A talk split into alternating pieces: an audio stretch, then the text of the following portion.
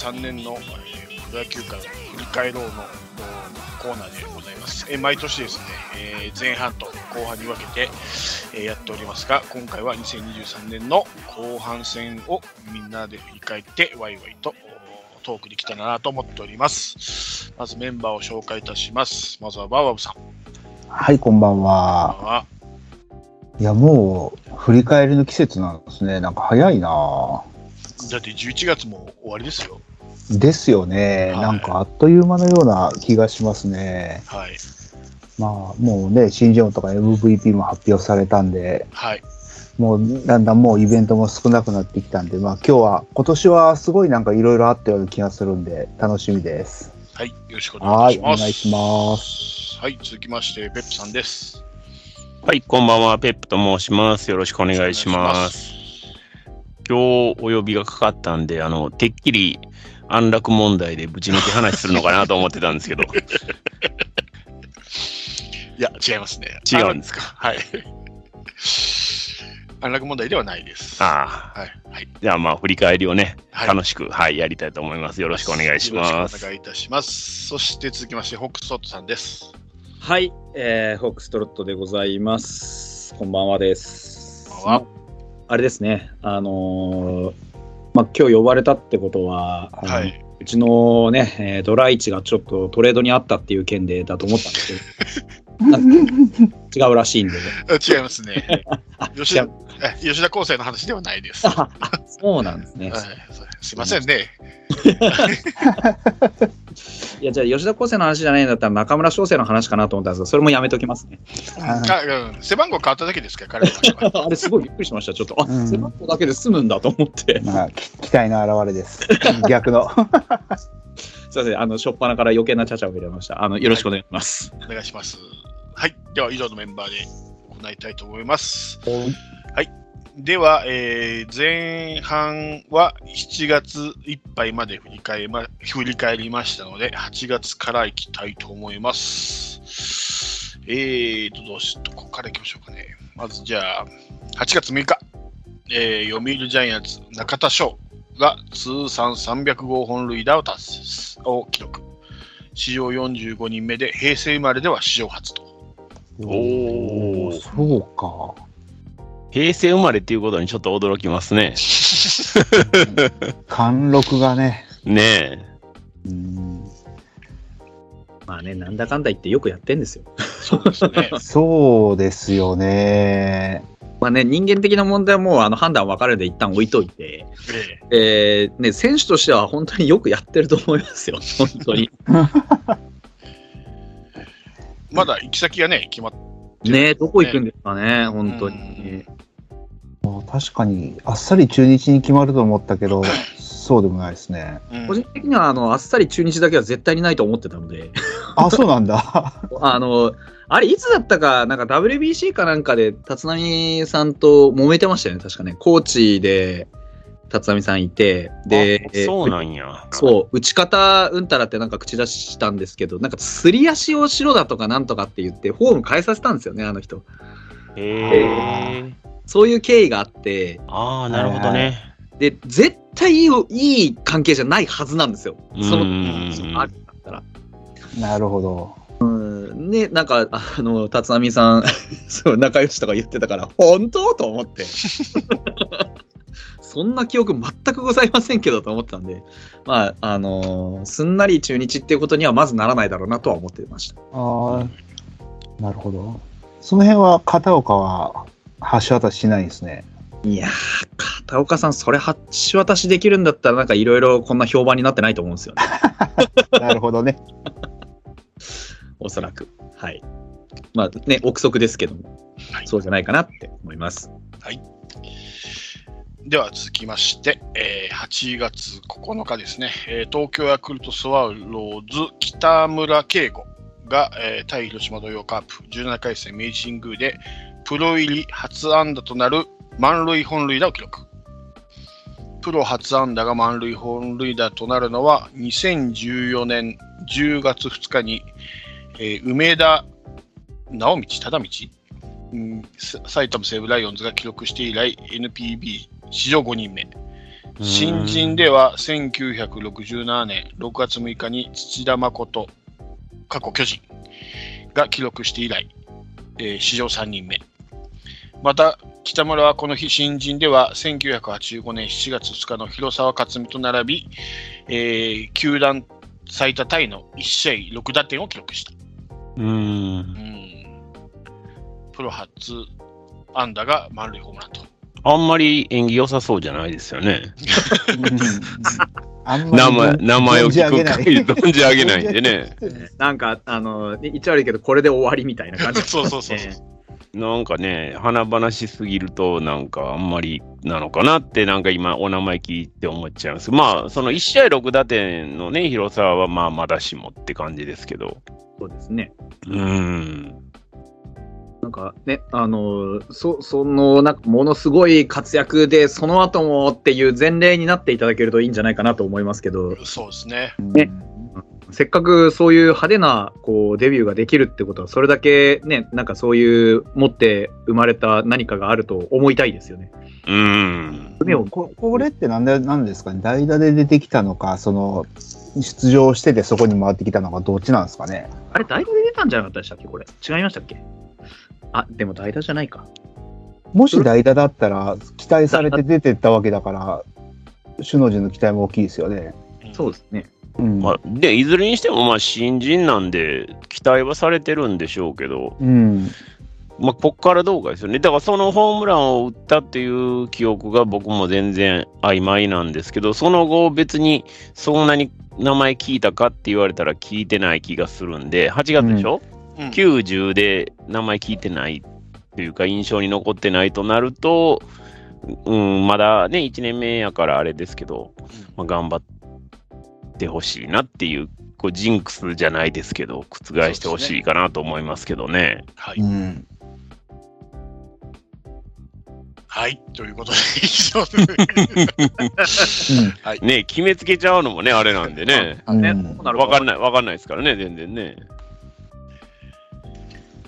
はい、では行きます。続いて、8月11日です。東北楽天ゴールデンイーグルスが対オリックスバファローズ17回戦で、楽天側の試合道具が自己渋滞に巻き込まれて、試合開始に間に合わず、開始が1時間45分遅れとなるトラブルが発生。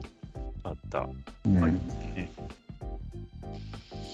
あ、致し方なしいですよね。道具が届かなかったら、これどうしようもないですもんね。そうですねいいんですよね、本当にね。うん。お客さんはびっくりしたでしょうけど、なんか、えらい遅くまでやってましたよね、確かこれ。そうですね。1時間45分遅れやったら、相当遅いですよね。うんもう8時前ですもんね。うん。まあ、6時スタートっていうのもね、まあまあ楽天の場合はまだそれより早いスタートも結構シーズン中ありますもんね。はい。夕方スタートとかね。デーゲームに近い、平日デーゲームに近いのとかもやってますもんね。あれじゃなかった。いっつも不思議に思うんですよね。お客さん大丈夫なのかなって思うんですけど、なんか昼間しか見られない子供たちとかのためになんか移動させてるみたいですね、その時間帯えね。ー、なるほど。うん、だからまあ、例えばが校外学習の一環とか遠足の一環とかそんなにも多分含まれてんのかなっていう気はするんですけど、取り組みあらしいですね。うん、あまあでもいいっすよね、それ。なんか、来ても途中で帰りますもんね、なんか修学旅行の子そうそうそうそう、8時とかなったら帰るでしょ。うんええとこ、ええとこで帰らなあかんじゃないですか。今からやんかっていうね、うんコロナ前やったら風船飛ばす前に帰んのかいみたいな話になるわけでしょ。それはちょっと寂しいですよね。うん。一番いいとこね、見れないのはかわいそうだから、確かにねいいことですね。いいですよね。まあ、それをやれる、思い切ってやれるところはいいかなと思いますけどね。確かに。うん。冬じゃなくてよかったですね。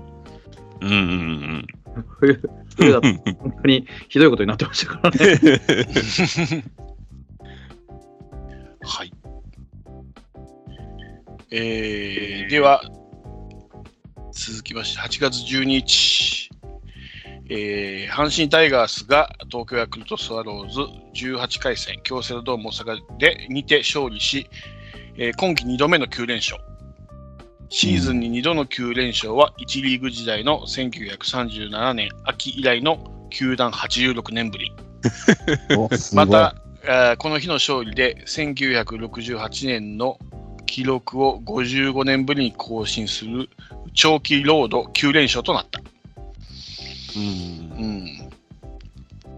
まあね、まあ、最終的に日本一まで行ったんで、まあ、本当にできできすぎのシーズンだったなとは思いますけどね。うんやっぱ勝ちすぎですよね。あんまりこう、途中でこう、な海の苦しみみたいなのもあんまりなかったので、そう。交流戦ぐらいですよね、苦しんだのはね。まあ、それ以外はもうそんなに大きく崩れず、むしろまあ優勝決まってから 結構負けたっていう感じするんで。うん、まあ、2位、3位がちょっと情け不甲斐なかったですよね。まあまあね、最終的にはみたいな感じになってしまいましたけど。うん、これ以降ずっと結構阪神の話題があ来ますんで。うんはい。やっぱり後半はやっぱ阪神の話題が多いと思います。はい。は出して。はい。えー続きまして、8月18日、福岡ソフトバンクホークス対埼玉西武ライオンズ16回戦で、えーソフトバンクの石川修太が史上8人目、えー育成出身者としては史上2人目のノーヒットノーランを達成。うんうんうん、ありましたね。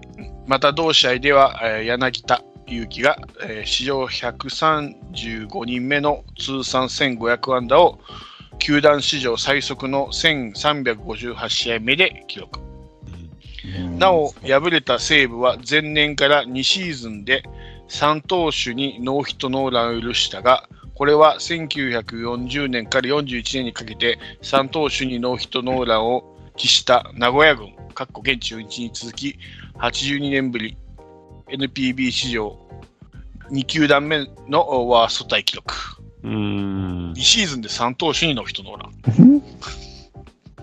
厳しい。山賊打線じゃなかったのかっていう。ここ最近の西武打線の苦しみが現れてますね。ですね。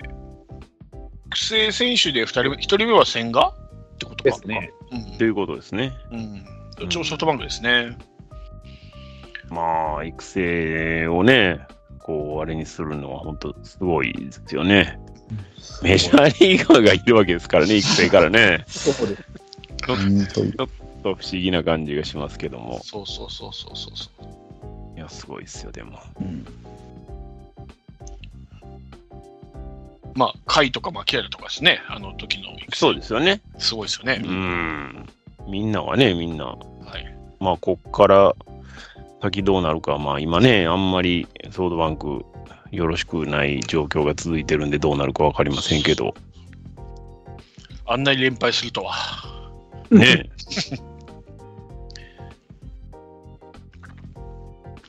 では続きまして、えー8月ちょっと飛んで8月26日、中日ドラゴンズ大島洋平が、えー通算2000本安打を達成。史上55人目で、えー大学社会人経由の選手では史上4人目。うん。ああ、そうか。いや、打ちますもんね、本当にね。いや、ほんとね、安定してずっと打ってる印象しかないですね。そうですね。本当にそうですね。やらしいバッターでね。あ 敵敵からすればね。うん。う。うんん、もうドラゴンズファンからしたらこんなに心強い人いないっていう感じなんでしょうけども。なんでこの人がいて、ね、あの、名古屋ドームであんなに飛ばせる細川とかいてあの感じなのかちょっとわからない。うーん。あこっちすごく大きいんですけどね、何なんでしょうかね。岡林もいますしね。ねうんうんうんーまえ、どうしてこあ、打つけど、花はないっすよね。う、まあ、それ言っちゃおしまいなんだけど。まあ確かに。ね、代表に選ばれたとか聞かないですもんね、そうそうそう、そうなんですよね。強いですようね。ん、なんか、ローカルな感じがすごいしちゃうんですよね。うん。うん。本当に対戦するときはもう、特にカープをよく打たれてる印象があるんで、いい選手だなと思うんですけど、ふ本当になんか日本代表とか本当になないですよね、多分。ない。あるのかななんかど、あったような気がするけど、目立って何かこう活躍したって印象ないでうすね。ん。そうですよね。確かに。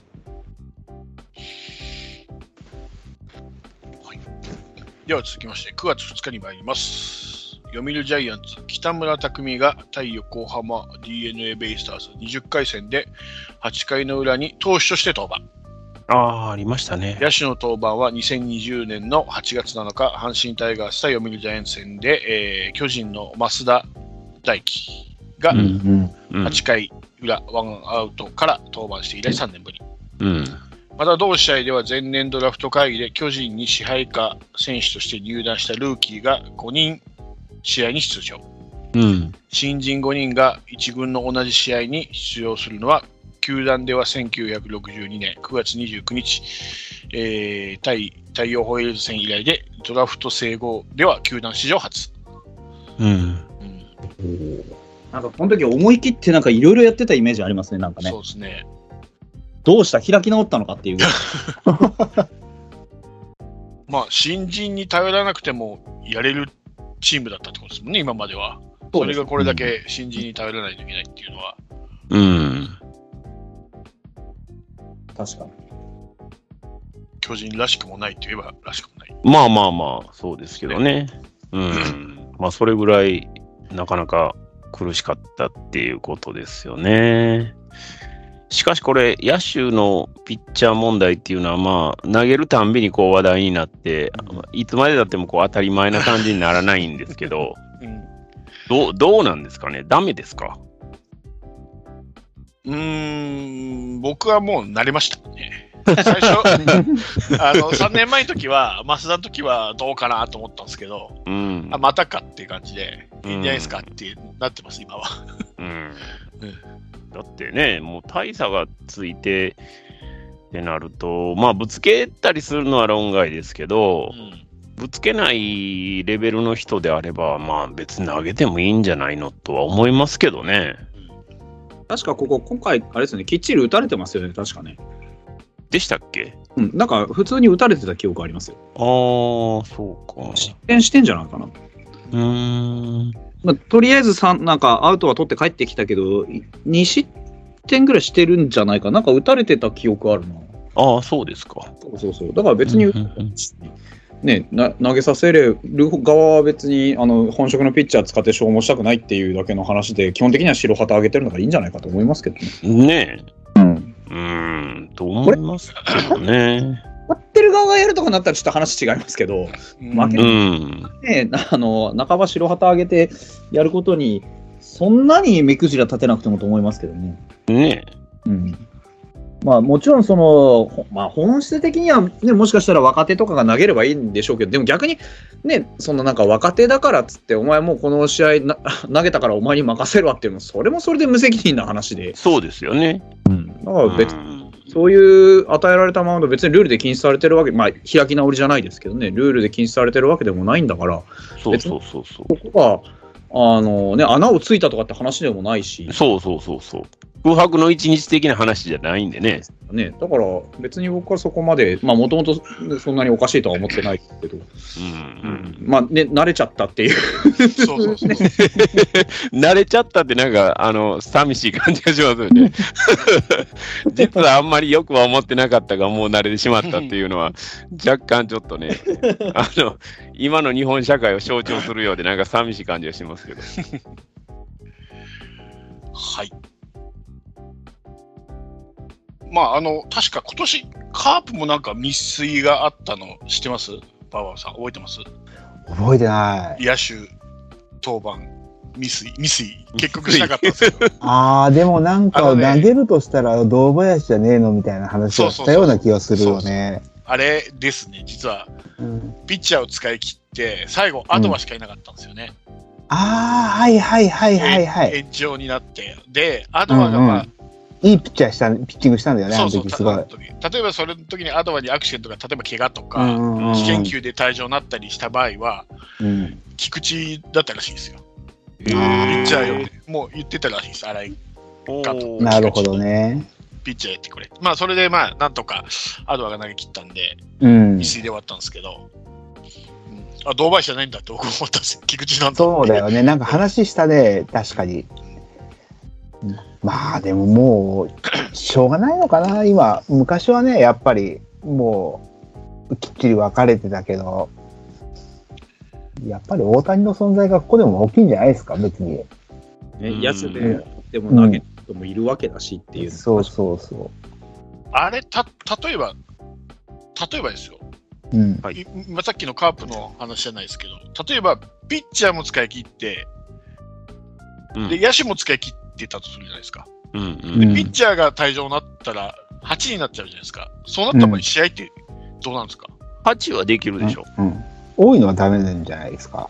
続けられるんですかね、8人でも。あのね、な、7を切ったらダメやったんじゃないんかな。へえ。なんかそんなんあったような気がしますけどね。うんちょっとじゃあ、1人少ないぐらいだったら、うん、2人までいけた気がする。続行なんですね。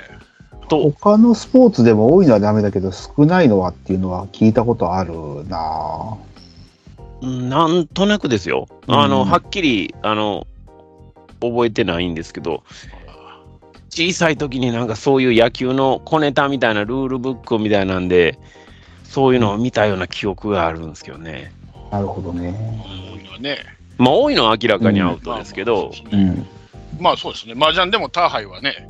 で すそう、ターハイはしょうがないけど。そうですね。うん。はい。あ、でも今ちょっとヤフーパッて見たら、ルール上負けって書いてあるな。あ、8そうなんです。から8で負けですあか？ーでもごめん。ヤフー知恵袋だから怪しい。確かにプロとアマで違うかもわから。あ、まあそれ、あ確かにそうですよね。うん。脱線しました。はい。はい。えー続きまして9月9日ですね、オリックス・バファローズの山本由伸が対千葉ロッテマリーンズ19回戦でノーヒットノーランを達成。MP MPB 史上100度目、パ・リーグ35度目で、1人で複数回達成したのは、1972年4月29日、3度目を達成した我らが広島東洋カープ、外小林郎以来、51人目、おは51年ぶり10人目。そうか。パ・リーグでは1971年、これも同じですね、9月9日に2度目を達成した鈴木啓士、近鉄バファローズおー以来52人ぶり2人目で、え2年連続達成は2リーグ制以降では史上初。うーん。2年ってなんだよ。ない。でも、あれですよね。なんか、50何年ぶりっていう割にはあんまり驚きないですよね。なんか今年やあいつってたらやるな。そうそう。まあ、数が多くなったっていうのもあるけど、吉信だったら別にやりそうだやなる。そうそうそうそう。何も、あの、複数回やってても何もおかしくないし、おかしくないし、うん驚きがないし。なんやったらもう一回ぐらいやられてても別に問題ない。問題ないですね。まあまあ、そうでかもしれないですねっていうしかないですよね。まあ、吉信ですしねっていう、そうですよね。全く驚いてない自分がいるな、本当。ありますね。はい。どこ、どこに決まるんでしょうね。楽しみですよね。そうそうええうん。勝てるチームに行ってほしいですね。うん、確かに。本当にね、あのエンゼルスみたいなことになると本当にかわいそうです。まあね。うんあのエンゼルス大変に大谷翔平のこと愛してくれてるのは分かります？が本当に許してないですよ、僕は。本当に。全然勝てへんやないかっていう。ねえ。あんなに打ってあんなに投げてるのになんで勝てないんだよっていう。そうなんだよね。ピッチャーは強いチームじゃないと勝ち星つかないもんね。そうですね。マジで。もう勝ち星なんて5つぐらい多くないとおかしいですからね、あれ。うん。うん。まあね、すいません、脱線しましたけど。はい。では、ここから阪神ラッシュいきます。はい。9月12日、阪神タイガース対読売ジャイアンツ21回戦で勝利し、クライマックスシリーズ進出が決定。うん。はい、翌13日、えー同じくジャイアンツ戦ですね、えー4対0で勝利し、2位以上が確定。また球団としては1963年以来60年ぶりとなる10試合連続先発投手勝利。うんうんうんうんうん。ありましたね。うん。で、翌14日、えーこれも読売ジャイアンツですね。で、4対3で、えー勝利し、えー18年ぶり6度目となるセントラルリーグ優勝が決定。うん。9月14日のリーグ優勝決定は2003年を上回り、球団史上最速。うん。同試合では佐藤輝明が史上7人目、かつ左打者では NPB 史上初となる新人から3年連続20本塁打を達成。うん。うん。はい。勢いありましたね、この頃の阪神は。無敵でしたね、本当すごいですね。10試合連続先発投手賞そうですね全部先制に生きったってことですよね。うん。すごかったよね。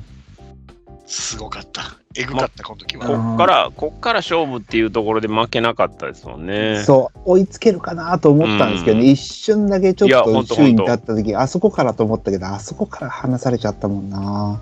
でもね、あそこね、直接対決、広島とやった時に、菊池が欠場してた試合があったでしょ。はい。はいはいはい。あれはね、菊池出てたら正直分からなかったと僕は思ってますよ。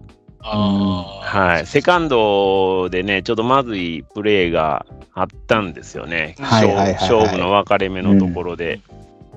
あれ、菊池やったら普通に取って普通にアウトにしてたなっていうぐらいのボールだったんで、うん。あそこ乗り切られてたらひょっとしたらっていうところはありましたけどね。まあこれも本当、そのね、時の運もあるんで、無理して出るのもね、また後々のことを考えたら得策じゃないでしょうから難しいところですけど、うんまあ、ね、たまあ、たられば言ってもね、しょうがないんですけど、でもまあ本当そうっすよ思いましたね。ね。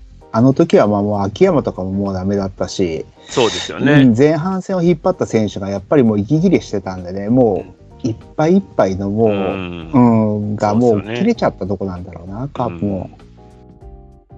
まあそこも含めて優勝するっていうのがまあ大変なんやろうなっていうのはね、うん思いますけどね。だから12日にクライマックスで、翌日に2位以上が確定して、その次の日に優勝ですからね。まあ、あっという間でしたよね、あそこはね。そうそうそうそう。まあ、甲子園で決まってよかったですね。っていう阪神らしいね。勝ち方でしたよね、本当にね。そうそう阪神は勝ちまくるわ、カープは負けまくるわでさ、マジックが2つずつどんどん減るからさ、早い早い早い。そうですよね。そう、うんもうちょっと粘れよとか思いながら、はい、思ってましたけど、うんうん。まあ、いい年でした。そうですね。はい。えー同日ですが、えー東北楽天ゴールデンイーグルス、浅村秀人がタイオリックスバファローズ19回戦で、え4番2塁にでスタメン出場し、えー松井一夫のえーパ・リーグ最多記録を更新する1144試合連続出場を記録。うん。息の長い。そうですね。いつまでも怖いバッターですね。そうですね。確かに。うん。まあ、楽天っていう名前を聞くと今ね、こう、ざわっとしますけど。確かに。中日の次にザッときますからね。ざわっとき来るますよね、んまあ、中日がね、こう、リーグ中を引っ張ってくれたんで、そうですね。うんね、こう、ストーブリーグはもういきなり楽天が引っ張ってくれそうな感じなんでね、はい。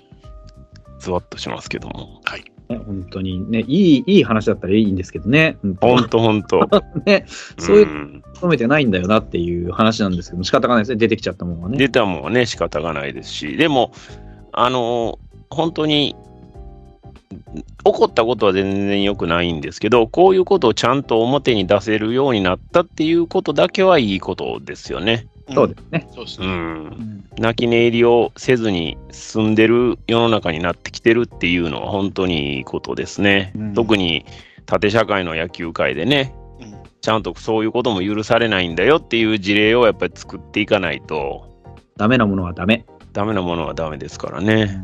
うん確かに。それは、それだけは唯一、こう希望の光というか、そうですね。うん。そういう気はします。ちょっといいですか？はい。さっきね、8人の話があって出て、今ネット調べてたら面白いのがあって、はい。あの、予想書いてる人がいるんですけど、またヤフー知恵袋なんだけど、すごいね。豆腐の、豆腐の出し方がすごいですね。ヤフーと、で、まずね、守備よりもやっぱり打撃、打撃、打順通りの打撃が不可能になる方があ問題でで、この人曰くは、うん。もしそれを許すと、うん。あの、打撃が弱い3人を引っ込めて、うん。最後6人で強い人だけで回すっていうことが可能になっちゃうので、うん確かに。うん、それでダメなんじゃないかって書いてあって、すごい納得性があったんで。それめっちゃ納得ですね。そうそうでも、引っ込める理由がないと引っ込めれないでしょ。え？その3人引っ込める。あだからあ、でも怪我したとかって嘘つくことは可能じゃ確かにね、9回裏でも、ここはもう守備が次のね。うん、ないわけだから。ない、ない時にやる、怪我したって、もう、もうバット触れませんって言ってね。そんなことはある？わかんないけど、いやいや、でも、そういう、その、できてしまうってことだうんね。うんまあまあまあうん、そういうことよね。そうか。ルールの端をこうついていくというかね。うん置物がいないとも限らない。そうそうそう。もう1人減った、8人やった時点じじゃダメ点ですね。ダメですね、じゃあねうん。だからどんなリードしてても勝っててもダメってことですよ。うんもう原さんとかやりそうじゃないですか、最後。いやでも守備のことしか考えてなかったからいいのかなと思ってしまってました。確かにそうですよね。サッカーとかだこの辺が違うんですよね、ね。そうですね。だからか下位打線に順番に回ってくるっていうところにあれがあるんですよねだか。ら他のスポーツはその減ったら絶対に弱くなるんだけど、うん減。らすことによって強くできちゃうっていうのが特殊性ですね、野球の。そうですね。ね、クリーンアップばっかりが回順番に回ってくるっていうことも可能性としてはできるっていうことですもんね。そうですね。これはあかんわ。なるほど。めっちゃ納得した。まあ、ヤフー知恵袋ですけど、まあわかんないですけどね。わかんないうです。ん。まあでも、それはすごく、あれ、整合性は取れるというかう、んうん。思います。確かに。はい。では続いていきます。9月16日です。北海道日本ハムファイターズ。お安安波中世がお対福岡ソフトバンクホークス21回戦。ああ、あれか。1回の裏に石川修太から先頭打者本塁打。9回裏にロベルト・オスナからサヨナラ本塁打を放つ。1試合で同じ選手が先頭打者と、お先頭打者本塁打とサヨナラ本塁打を放つのは1993年10月13日に中国中日ドラゴンズのアロンゾ・パウエルが記録して以来あーパウエルパウエルね。ね。NPB 史上30年ぶり2度目うーん、二度目。一度目パウエル、パウエル一番打ってたんだ。そうパウエル一番打ってましたね、そういえば。いいたな、そういえば一番で。先頭打者本塁打とサヨナラ本塁打すごいですよねうん。えーまあ、このこの試合、その2点しか取ってないはずなんで、まあそういうことですねな。他のやつは一体何をやってるんだっていう。野球は一人でもできるって感じやね。この試合、確かあれなんですよね。あのこの試合っていうか、ここら辺の試合は、ずっとあの万波の本塁打王への挑戦が見えてたので、うんうんうんあずっと万波がなるほ、そう、一番打ってたんです、ね。なるほど、なるほど。そういうことですね。だったので、で、うんと、先頭打者ホームランがライト方向に流しで打って、うん。で、えーあの、サヨナラホームランはもう、あの、打った瞬間のレフトスタンドだったので、まあ、非常にあの、気持ちのいい、あの、ホームランで、あの、あちょうどですね、スタンドインを見た子供がものすごいいい顔をしてる手が、あの、抜かれまして、もうみんなその子の気持ちが 分かったっていうなるほどね。試合でしたね。めちゃめちゃ印象に残ってますね。もう、ああってなる試合ですね。うん。本人もじゃあ狙ってたんだね。そういうふうに打順も組んでもらったってことその、そのための打順組まれてましたから、本当にもうお前は1から10までホームラン狙いでいいよぐらいの気分だったんで、こっちも。なるほどなるほど結果が、まあ、1本足りなかったですけど、本当にいい挑戦をしたんじゃないかなと思いますね。うん。あの皆さんきあの検索してみるといいと思います。た多分どっかに出てくるんじゃないかな、あの万波の その、うん。ですね。確かあの、100分の1で、確か、えっと、1位取ってましたね、パワーヒッター部門で。パワーヒッターの。はい。ね1取るんだ。村上と岡本抑えて、ほう。すげえ。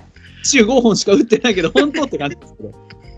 そうそうそうあーバネがあるんだないや、すごいですよ。もうなんか、なんでそれで入んのみたいな あのホームランめっちゃ多いですからね。去年、去年か、俺、だから松田スタジアムで交流戦で見て、うん。はいすんげえ体してるんですよ。で、ソトさんにもあの DM 送って、すごいですねっていう送った、多分覚えとってだと思うんですけど、もうはいはい。ごごついんですよ。あの、うん太いごついじゃなくて、もう、なんていうんですか、こう、ボディービルダーみたいな感じ、はいはいみたいな感じっていうか、うんもう一人違うんですよ、外野にいて。で、俺、あの、三塁側で見てたんで、その時ライト守ってるから、一番遠いじゃないですか。うん。それでももうそん存在感あるぐらいごつかったです。はもう筋肉の塊みたいな感じでしたね。すごいですね。もうなんかね、す本当に、もう、もともとやっぱりロマン派じゃ、ロマン法じゃないですか。そあ。の、うん。あの身体能力がすごいっていうのずっと分かってたんですけど、その、なんか、それをここまで持ってこれたのが、本当うちとしては本当に大きいですよね、やっぱりね。素晴らしい、素晴ら素晴らしいし、本当に、あの、夢のある選手だなと見てて思いますよね。そうですね。あれ、将来的には何本ぐらいいきそうですか？どうなんでしょうね。もっと確率上げれると思うので、う。うんん。まあでも40本打ってほしいですね。まず40本打ってほしいですね。なるほど。う んすげえ。全然いけます。全然いけます。こあの、今年しばらく打ってない、あの打席とかもまあまああったんで、う。うんん。それで今25、だいぶムラのある状態で25なので、このうん少しずつ少なくなってくれば30も40も全然いけると思うので、なるほどね。ですね。もう全然2割5分とかでいいので、あの40本打てる選手になってほしいですよね。えー期待ですよね。まあ、守備もいいですしね。いや、本当に。あのうんよく誤解されてるんですけど、あの、足はそんなに速くないんですよ、実は。おーそうなんか足速いイメーイジメージあります、あります。ありますよね。もう全然、うんそそんなに速くない。はななんかわかんないけど、あの、最、最初のね、ダッシュが遅いんですよ。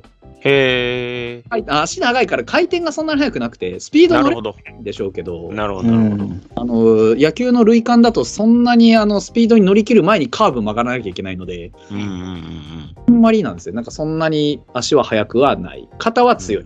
そんう。なん感じです。へなんか野球選手っていうより格闘家みたいな感じですもー あ、だから何でもできそうな感じしますよね。ん。もうなんか格闘技やっても強そうな感じがするよ。そうですいや、本当体。の作りがあやっぱりねそのすごくなんでしょうこうマッシブな感じなので、う。うんん。万波もあれですもんね。年齢道場の門下生ですもんね。あだからそそうそう。ラオウとかね。うんはいあの辺とみんな一緒なんで。だからそういうのがやっぱ結果出してるっていうのがね、すごいなぁと思いますけどね。そうですねうー。ん。ちょっと、また変わってきたらね、もう、佐藤もね、ちょっとその辺勉強してくれよって思ってますけどね。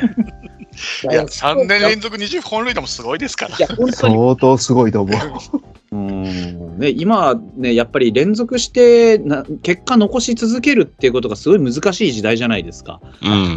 でいうと特にまあねあの山本由伸みたいなのは一旦置いといたとしてもうん。バッターがずっと結果を残し続けるってすごい難しい時代なのでそうですね。そうですよ。た投稿立てやからね、今、うん圧倒的に。本当ににそういう環境の中でね苦しみながらも常に20本打ち続けてるってのはこれは本当手放しで褒めたたいていいと思うんですけどまあなんかわかんないけどあれですよね。あの評価が低くなる傾向に。な、なんでなんですかね。やっぱりね、村があるのと、そうですよね。そ村があるのはあのーこの間のあれでも見ましたね。確かに。ねう、うん。代表の試合でもそうやそうったでしょ。ですね、うん本当に村はありますね。確かにね、もうね、ダメな時はとことんダメなんですよね。それがこう、無気力に見えるんですよ。うんやってる感じが。ああ、なるほどな。そう。大山と全、まあ逆なんですよね。あれなんです確かに。ね、テルはあのプレースタイルがわりかしあの NPB より MLB 的なプレースタイル、うんうんうんううん。ん。だからあの助っ人外人だと思ってみたら別になんと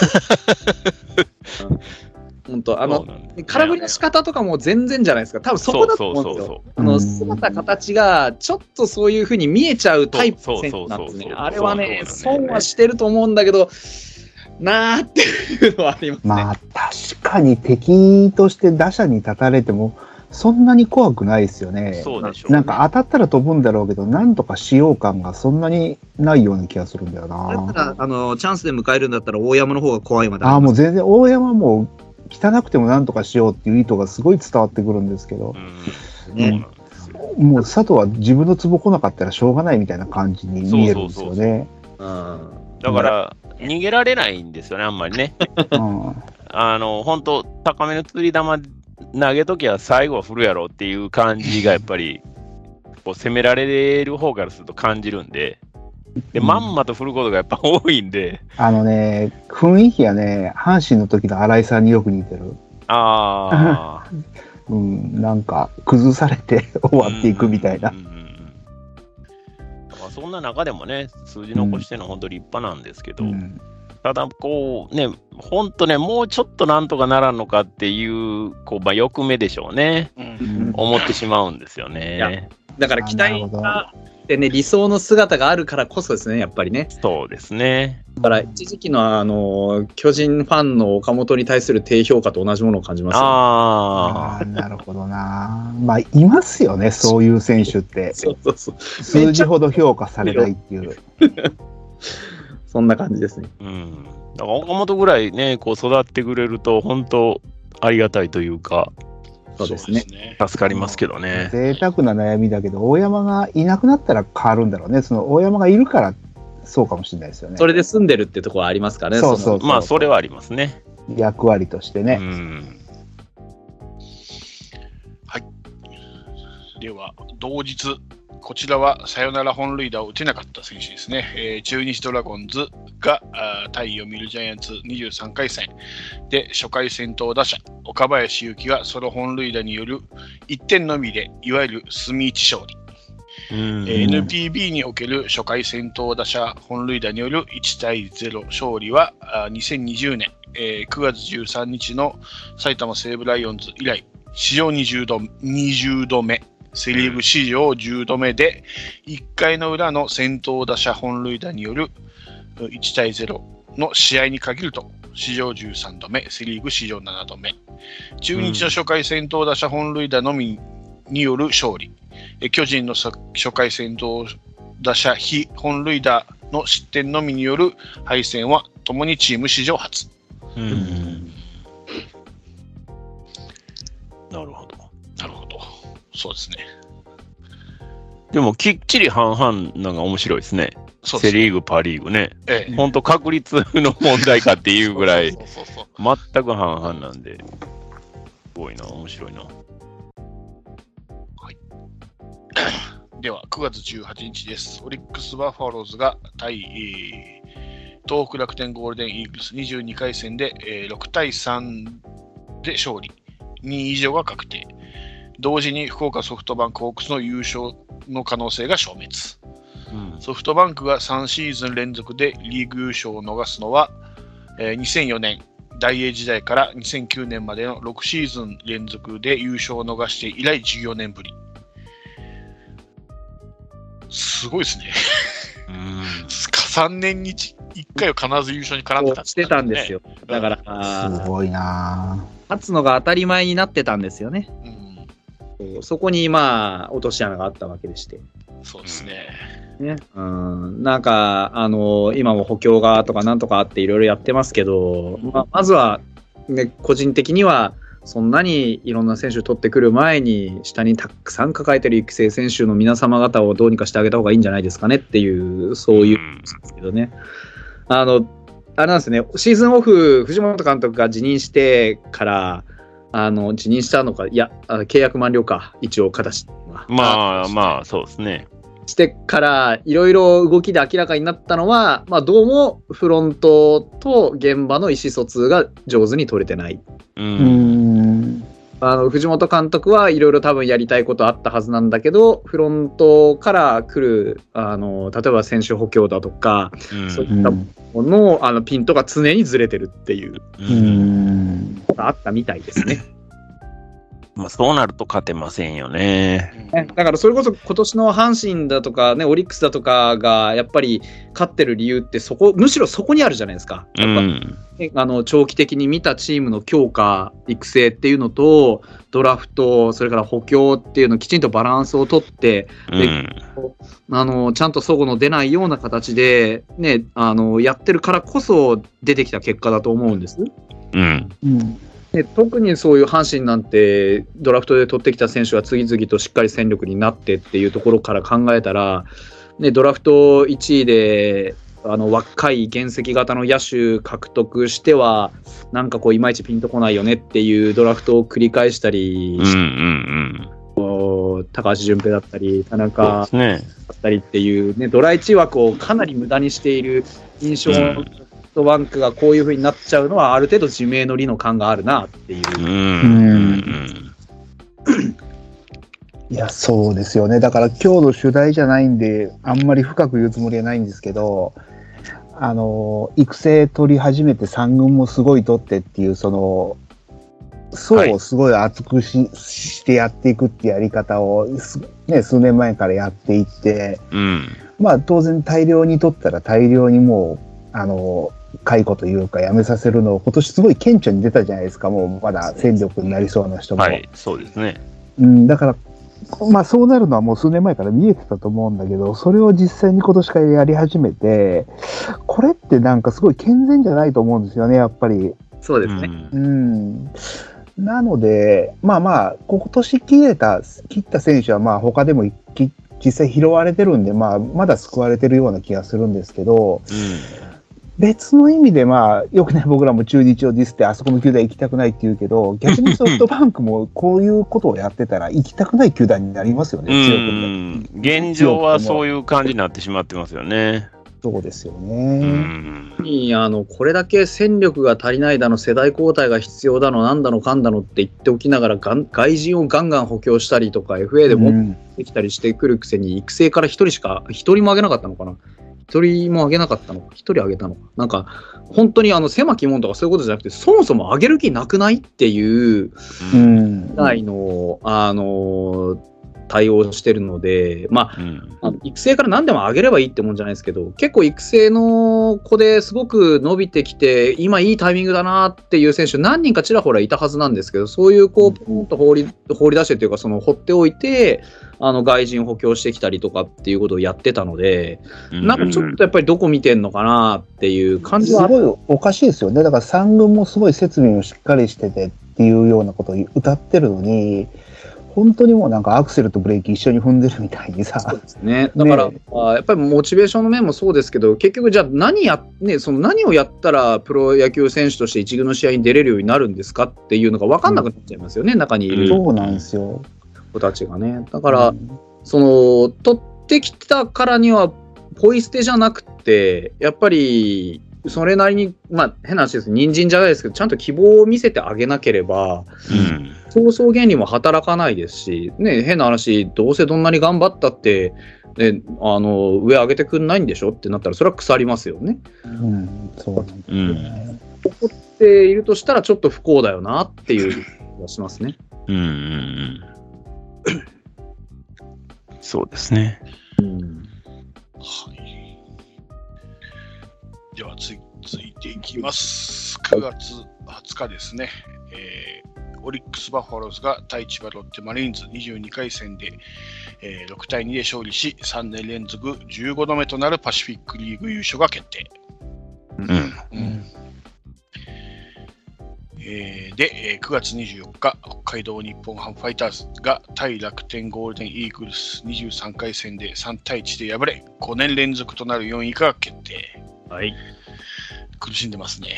あの今年に関しては、はい本当にあのピッチャーがね、なかなかこう、うまく勝てない、勝ち試合を作れなかった。僕はずっとそう言ってるんですけど、うん。ね、野手がなかなか打てない時期っていうのは必ずどっかにあるもんで、うん。で、まあね、エラーがどうとかとかってね、足引っ張ったりすることもまあまあある中で、うんえまあ、先発が結構早い段階で崩れてしまうシーンっていうのがまあまあ見受けられたんですよね。う。うんん。で、連敗中も全然先発が試合作れなかったりとかっていう人もまあまあ見れたので、うんまあね、もう少しこう、まあ、欲を言うんだったら本当の意味で、やっぱりエースというか、ここぞでこう、頼れるうん。になる、そういうピッチャーが最後までちょっと現れなかったなっていう印象なんですよね、やっぱり。うん。それもあって、なかなかこう勝ちのリズムが作れない。どうやったらカードの頭が取れるんだろうっていうところが あのやってた、ずっとやってたので、あの序盤やっぱり怪我人がちょろちょろ出て、なかなかそのチーム全体で勝っていく流れができなかったのも痛かったんですよね。ううんん。なるほどね。個々の選手見ていったら、ものすごいやっぱり成長してるんですよ。そのね、うん真ん中とかもそうですし、うん。今年で言えば、例えば、まあそうですね、あのーピッチャーはなかなか苦しんだのはありますけど、それでも、こう、先発、まあちょっと、それも怪我しちゃったんですけど、ルーキーの金村君とか、うん。あとはね、なかなか序盤コンディション整わなくて最後の方に出てきた、それこそ根本君とか、うん。ういっん。ぱいいるんですけど、なかなか揃うことがなかったっていうね。うん。うん。だから、まあ、そこの歯車が噛み合うようになれば来年はこんなことないんじゃないかなとは思ってるんですけど、あとは、うん。チューニング次第じゃないですかね。うん。なんか伊藤博美がすごい調子悪かったようなイメージがあるんですけど。まあね、伊藤博美に関しては、うんまあ、ですけど WBC から帰ってきて、しばらく正直燃え尽きてたんですよね。うああ、ん。本人も言ってました、その世界一を経験して、あの場の緊張感をやっぱり、あのー浴びてしまったがゆえに、ちょっと何目指していいか分かんなくなった、やっぱり瞬間があったみたいなんですよね。ううん。ん。でましてや、こう、まだまだ若いチームだし、うん。会の中にやっぱり伊藤博美本人も含まれるので、う。うんん。ね、なかなか勝てない中で何を目的にしていったらいいのかっていうのはすごく難しかったと思うんですよ。うん。で、まあ、そういう精神面の安定しなさっていうのがもろにピッチングに出てるなっていうのと、個人的には、うーん、やっぱりちょっとメカニックの部分でズレが生じているものをなかなか最後まで修正できなかったなっていうのが。うん。えー、だからそこをね、一回ちょっと立て直してくれると、ね、オフの間になんとかしてほしいなって うん。うん。投手なんで。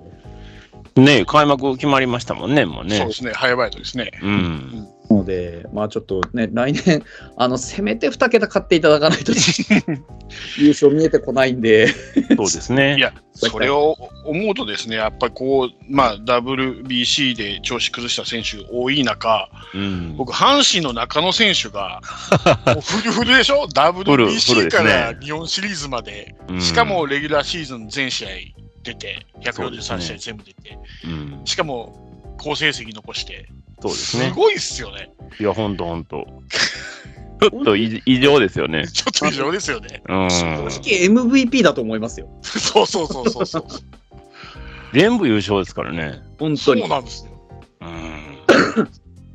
あらゆる、あらゆる、あの、栄誉を勝ち取って、そう。ねえ。世界一で始まって日本一で終わるという、そうそうそうそうそうそう。なんたる、3月から11月までもフルフルですもんね。ねええ。とにかく安く欲しいですね。えいや、ほんとねう、んちょっとオフはね、うんちょっとのんびりしてほしいですけどね。温泉でも使ってですね。疲れを取ってね。はい。あの、来年これでちょっとブレーキかかりましたっつったら、ちょっとね、やっぱり、なんか、なんていうんでしょうね、こう、もったいないといううか、ん、そうですね。うん元元気でやってほしいですよ。もうここまでね、いい選手だっていうふうにみんなが分かって、欠かせないなってなったら、来年、やっぱり WBC から来て去年働かせすぎたんだみたいなことにならないのがやっぱり一番いいですよね。そう、それが一番ですね。本当に、ほとにかくケアしてほしい。うん。来年も元気で見たいです。ああいうね、あの、やっぱ一芸持ってる選手じゃないですか。本当に流し打ちうんめちゃめちゃ綺麗ですからね。うん。本当に。ああいう選手、最近、なかなかね、その長打とかそういう能力に対しての評価ってめちゃめちゃ注目されるんですけど、ああいう、なん渋いわけじゃないけど、こう、うん。実な選手ってなかなか評価受けないこと多いので、うん。うん、やっぱああいう選手が球界には必要ですよ、本当に。本当ですね。うんうん元気でいてほしいですね、とにかく。一応、あの、矢野さんがね、えー俺が取ったみたいなこと言ってましたよね。村矢野さ上と、んがね村上とね。そうそはいまあ、自分で言わなきゃいいんですけどね、そういうのね。う。ままあ、言いたくなるぐらいの選手まあ、確かに。ではあるね。あはい。矢野さんの話題になると黙り込む。いやいやいやいや。いや、全然いいんですよ。なんはい、かボルテモートみたいになってるね。名前言ってはいけないみたいな。いやいや、全然言おうと思ったらね、もうそれこそ何ぼでも言えますけど、それ言っちゃうともうね、もうね話前に進まないんでね。あの人の名前は言ってはいけないみたいなね。もうだって日本一までなって、もう去年までの我慢がやっぱり僕的には全て報われたんで、なるほど。もう本当に浄化されましたよ。よかったですね。もうすぐ、すぐ来て、その浄化が。いや、本当本当。うんね、あの名前言わない方が面白いんで、このままにしておきましょう。えーでは続きまして、9月25日です。えー横浜 d n a ベイスターズが、えー読売ジャイアンツに1対0で負けて、えー広島東洋カープのクライマックスシリーズが決定、進出が決定と。うんまたこの試合、えー4回裏に、えー d n a 宮崎敏郎が盗塁し、史上おあ出場1075試合目にして初盗塁を成功。そうなんだ。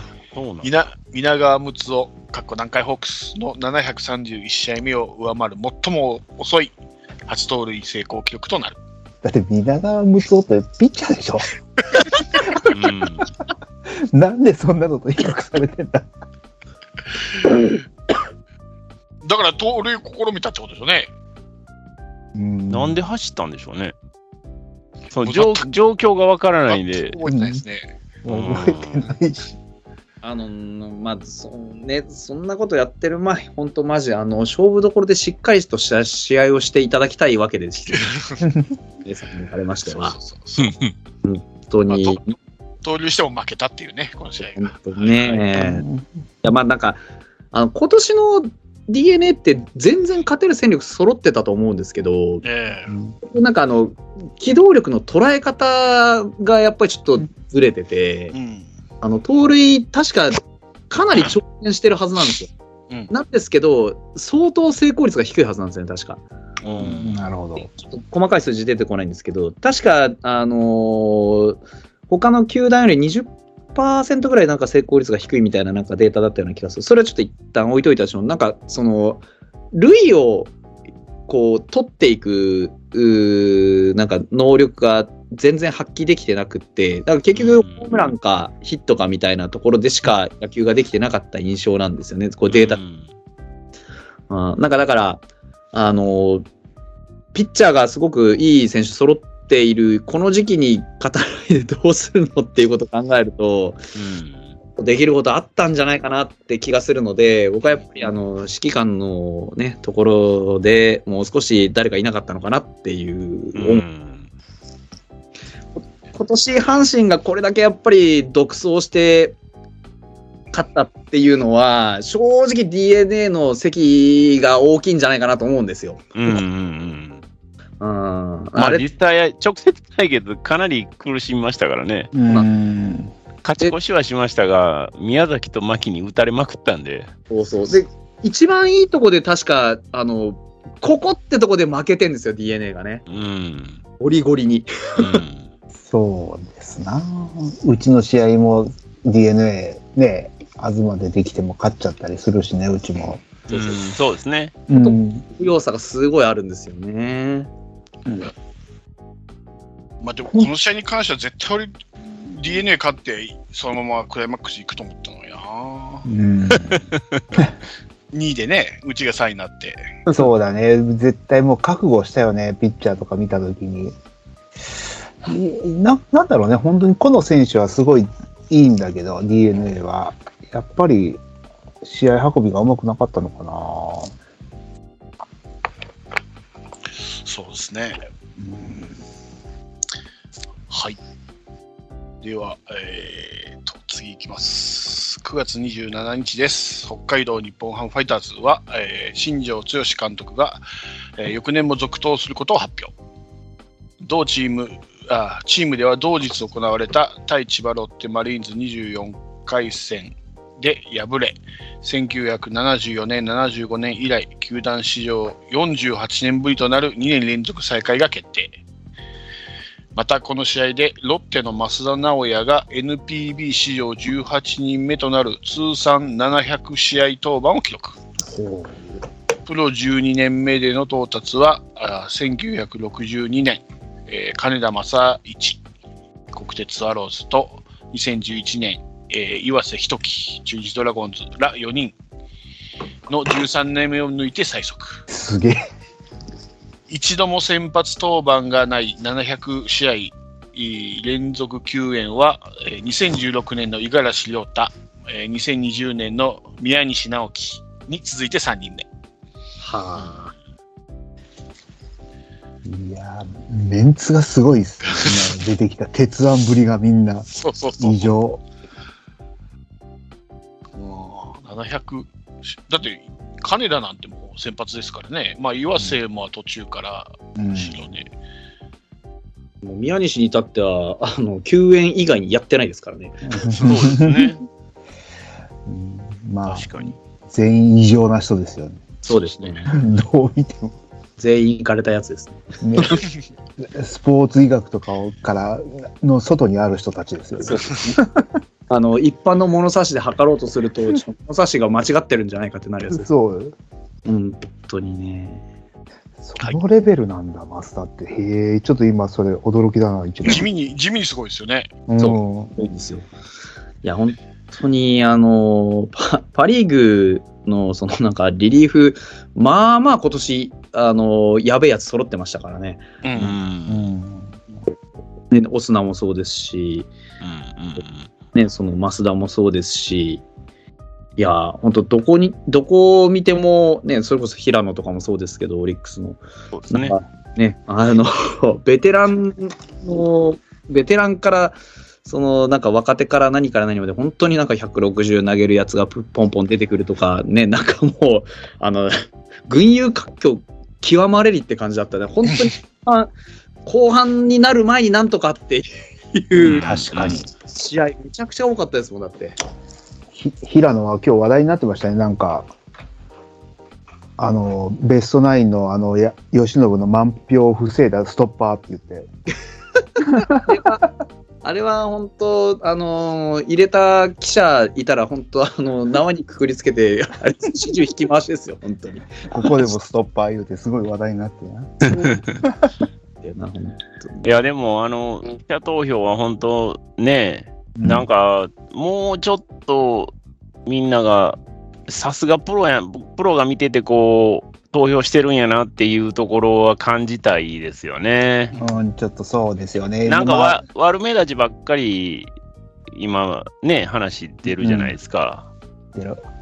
ゴールデングラブもね。そうそうそうそう。だから、もうちょっとなんかね、それぞれ、こう、自覚を持ってという言い方は正しいかどうかわかりませんけど、こう、プライドを持って投票してほしいなって思いますね。本当にもうなんならもう100分の1の方が信頼性高いんじゃないかぐらいはもういますもんね。いや、ほんとほんと。うんだから、記名投票に僕はすべきじゃないかなと思いますけどね。うん、もうこういう今のね、あの、このオープンな、しなきゃいけない時代ではもうそれでもいいんじゃないですかね、本当に。いや、ほんとほんと。出ないと、こう、まあ、そんな人いないと思いますけど、ちょけて入れるっていうやつも、ゼロとは言えないですもんね。うん可能性としてね。全然ありますよね。うん。実際今年ちょけて入れてますからね、だいぶ。うん。もうどうせ決まりやからっていう感じでしょ、それって多分。見てても思いますけど、あれですよね。やっぱ、あのー明らかに特定の球団うん。から全部選出したでしょ、あなたっていう見方の人が何人かおられる。すよね。うん、パ・リーグだと今年は多分全部オリックスの選手で統一して出したやつがおそらくいるんですよ。うんで、うんうん。例のごとくあのセ・リーグだと阪神で出したやつがいるんですよ。うんだそうですね。からそういうなんかまあね、子供じゃないんだからそういうことしなくていいんだよっていうのが分かってない記者もやっぱりいますし、うんそう。で、しかも今年小林誠司入れてる人いるでしょ。ね、あれなんか巨人のキャッチャーのレギュラーですらないからね。そうですね。ほぼ試合出てないわけじゃないですか。そうそう。そんなんてもうありえないじゃないですか。まだ大城だったら今の理屈成り立つけど。ああ、成り立つ成り立つ。うんいやだからあれですよ、トングをキャッチャーで一人入れたやつもいますしね、そうですよね。い一試合しか出てないのにとか、うんそういうなんかね、あの入れるなっていうか、そのいな なんて言うんでしょうね、常識的に考えて、それは本当にお前ベストって言い切れんのかっていううん。ことが、ね、こあの無記名だからやられてるんだとしたら、やっぱそこは、うん。うーん、まあ、不誠実というか、いや、不誠実ですよ。不誠実だし、マスコミが自分自身の権威を下げてるだけなんですけどね。いや、ほんとほんと。単純に。うん。だからなんかね、あれ、まあ、記名にしたって、そういう人はそういうふうにするのかもしれないですけど、記名にしたら少なくとも、あーあ、あいつの言う記事はあんまり面白くないなっていう評価ができるわけで、そうそううそう。そですよ。そうですよ。本当に。まあね、何言ったって何やったってバレへんやろっていう、そういう、なんか、うーん、やっぱり良くないですよね。良くないです。良くない。本当に良くない。だから、記名が最悪無理なんやったら、新聞社の名前はちゃんと出してほしいですねあ。確か自に、ね。分はどこ大体ねどこを代表して投票しましたよっていう、看板背負ってやってもらえるんやったらまだっていう気はしますけど、何もないわけでしょ？うんない。今はない。だったら野球ファン集まって投票した方が信頼性高いんじゃないですかってやっぱなりますよね。確か、現代が今年、あれだったんじゃないかな、投票した、あれ、公表してたんじゃないかなあ。、そうなんですね。ああ、それはいいことですうね。ん。なうん。確かそうだったような気がするうな。あん。個人的に誰かが、あのーこ公表してる人も確かいたはず。うんいや、個人で出してる人はいるよね、毎年。いますねはいいや、それはすべきですよ。だからそれをしてるっていうことは、ちゃんとやっぱりそこに対して自覚もあるし、責任も持つっていうことじゃないですか。自分のジャーナリストとしての責任を持つっていうことですもんね。そうですね。。うん。それはメジ、ャーとかって、あれ、じゃ選ばれるんですよね、毎年、その記者が入れる。うんうんうんうん。で、それはすごいメジャーの記者にとって栄誉なことだから、うんやっぱりプライドかけて入れるらしいんですよ。うん。まあ、そうじゃないとね。そうじゃないと、やっぱりそれは、うん、うん良くないですよね。結局、日本の野球ってそんなもんなんて、本当にね、うんうん村村社会でね、そうそうそう。仲間内でやってるっていう感じになっちゃうもんね。忖度はもういいですよ。もうだってもう順位予想だけでもバカバカしいんですから。本当にそうですね。本当に。もうそんなもんいらないですよ。はい。はい。では次続きまして、えー皆さん大好きなチュニドラの話題です。大好き。はい。9月28日、中日ドラゴンズは、えーファイナルシリーズと銘打って開催した9月24、25の対阪神タイガース2連戦の事前 PR に使用していたロゴデザインが、え3人組バンドバックナンバーが自身のツアー In Your Humor ツアー2023で使用したロゴデザインに酷似しているとして 知らなかっ知らんかった。事実確認の結果お。う同デザインを模倣ししていたことを認めうわファイナルシリーズ開催前に使用していたすべてのロゴデザインを取り下げる措置を取っていたことを公表謝罪文を発表 ね、それはでもベンチじゃないですもんね。フロント、フロントですもんね。た。ほのぼのニュースだな。そういうフロントが選ぶベンチですからいやー、そう言われてしまいますよね。ええな、ことこんないなことあった。本当、どんないい加減な仕事してるんだと。いや、ほんとほんと、さっきの話と共通する話なんですよ。うん。プライド持って仕事してますかっていうことで、ね。うん。全然、いや、だから、あの、まあ、まあ、もしかしたらどっかにね、外注して上がってきたやつをそのまんま使ったああまあまあ可能性はありますけどね。例えばその、じゃあその外注先がそんな企業なんかっていううんところもあるわけじゃないですか。きちんとしたところできちんとした仕事をしなさいよっていう。なんか、なんて言うんでしょうね、本当まあ、な、ね、何やってもね、悪い。まあ、わかんないんだけどね、これ僕もそういう業界にいたから。出されたものをもう信用するしかないんだけどなっていうのは。面白いですね。面白い。だから中日っていうのがまた面白いですよね、これがいや、でもフロントそれはちょっとね。そうそううーん。まあみんながみんなやっぱり気をつけないとというか、当たり前のように自分の仕事をしないといけないですけどね。もうちょっと分かりにくいところ模倣したらよかったな、まだ。いや、もう、いや、模倣が、まあね、影響を受けないものなんて、まあないんですけど、明らかな模倣はダメですよね。ううんん、そうなんですよイねン。スパイアはもうしょうがないじゃないですか。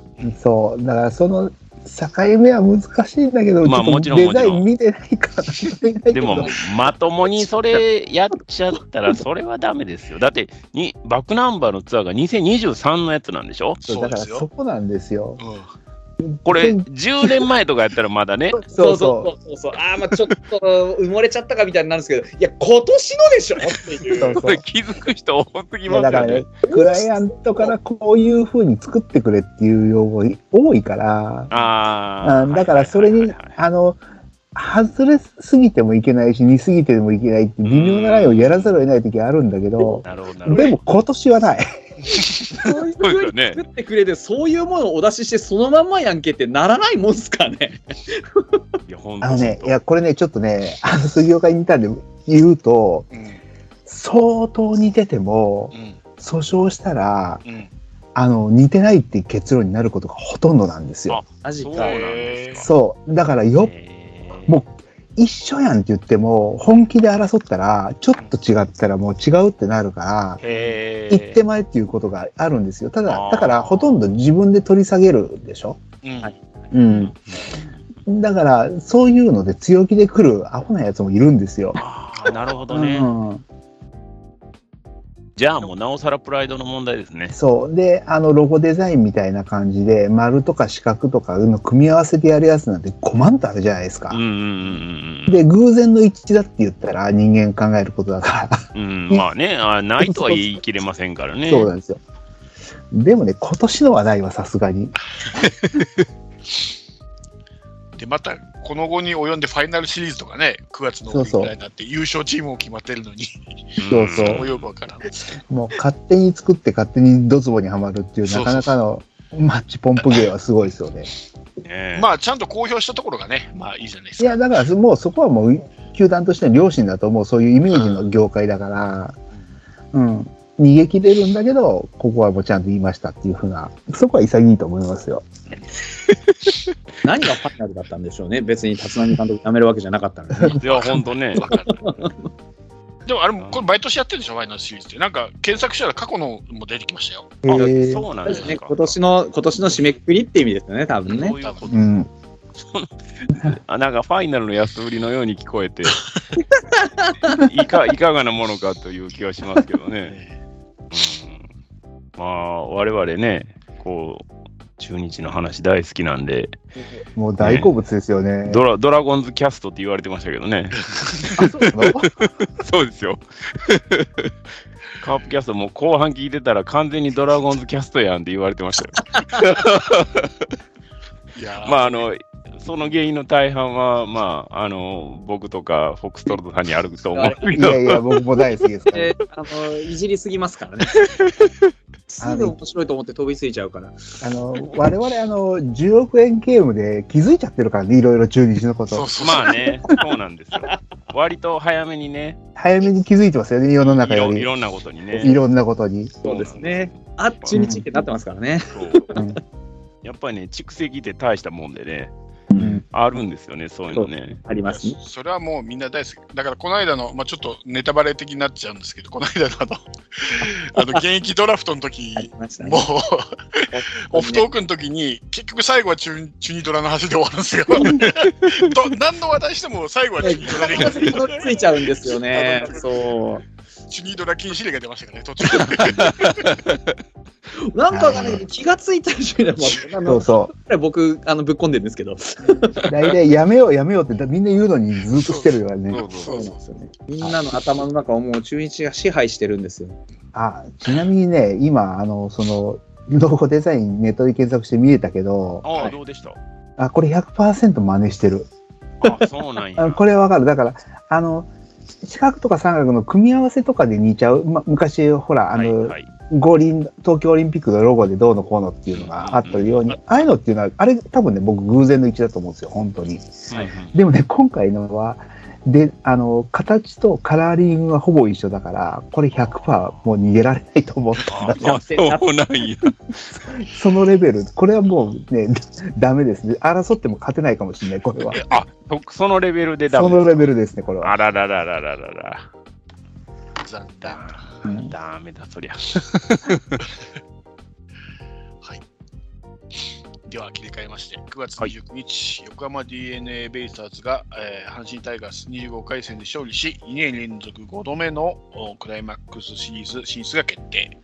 同時に、えー読売ジャイアンツの4位が確定し、2005、2006に続き、えー球団史上2度目となる2年連続 B クラスとなる。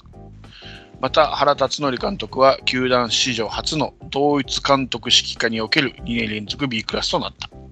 うん。個人的によかったんですね。で、えー同日ですが、あー2024年シーズン、来年からですね、えープロ野球ファームリーグへの新規す、えー参加を申請した3社、えーアルビレックスあ、新潟アルビレックスベースボールクラブ、エイジェック、栃木ですね、えー、早手富士山。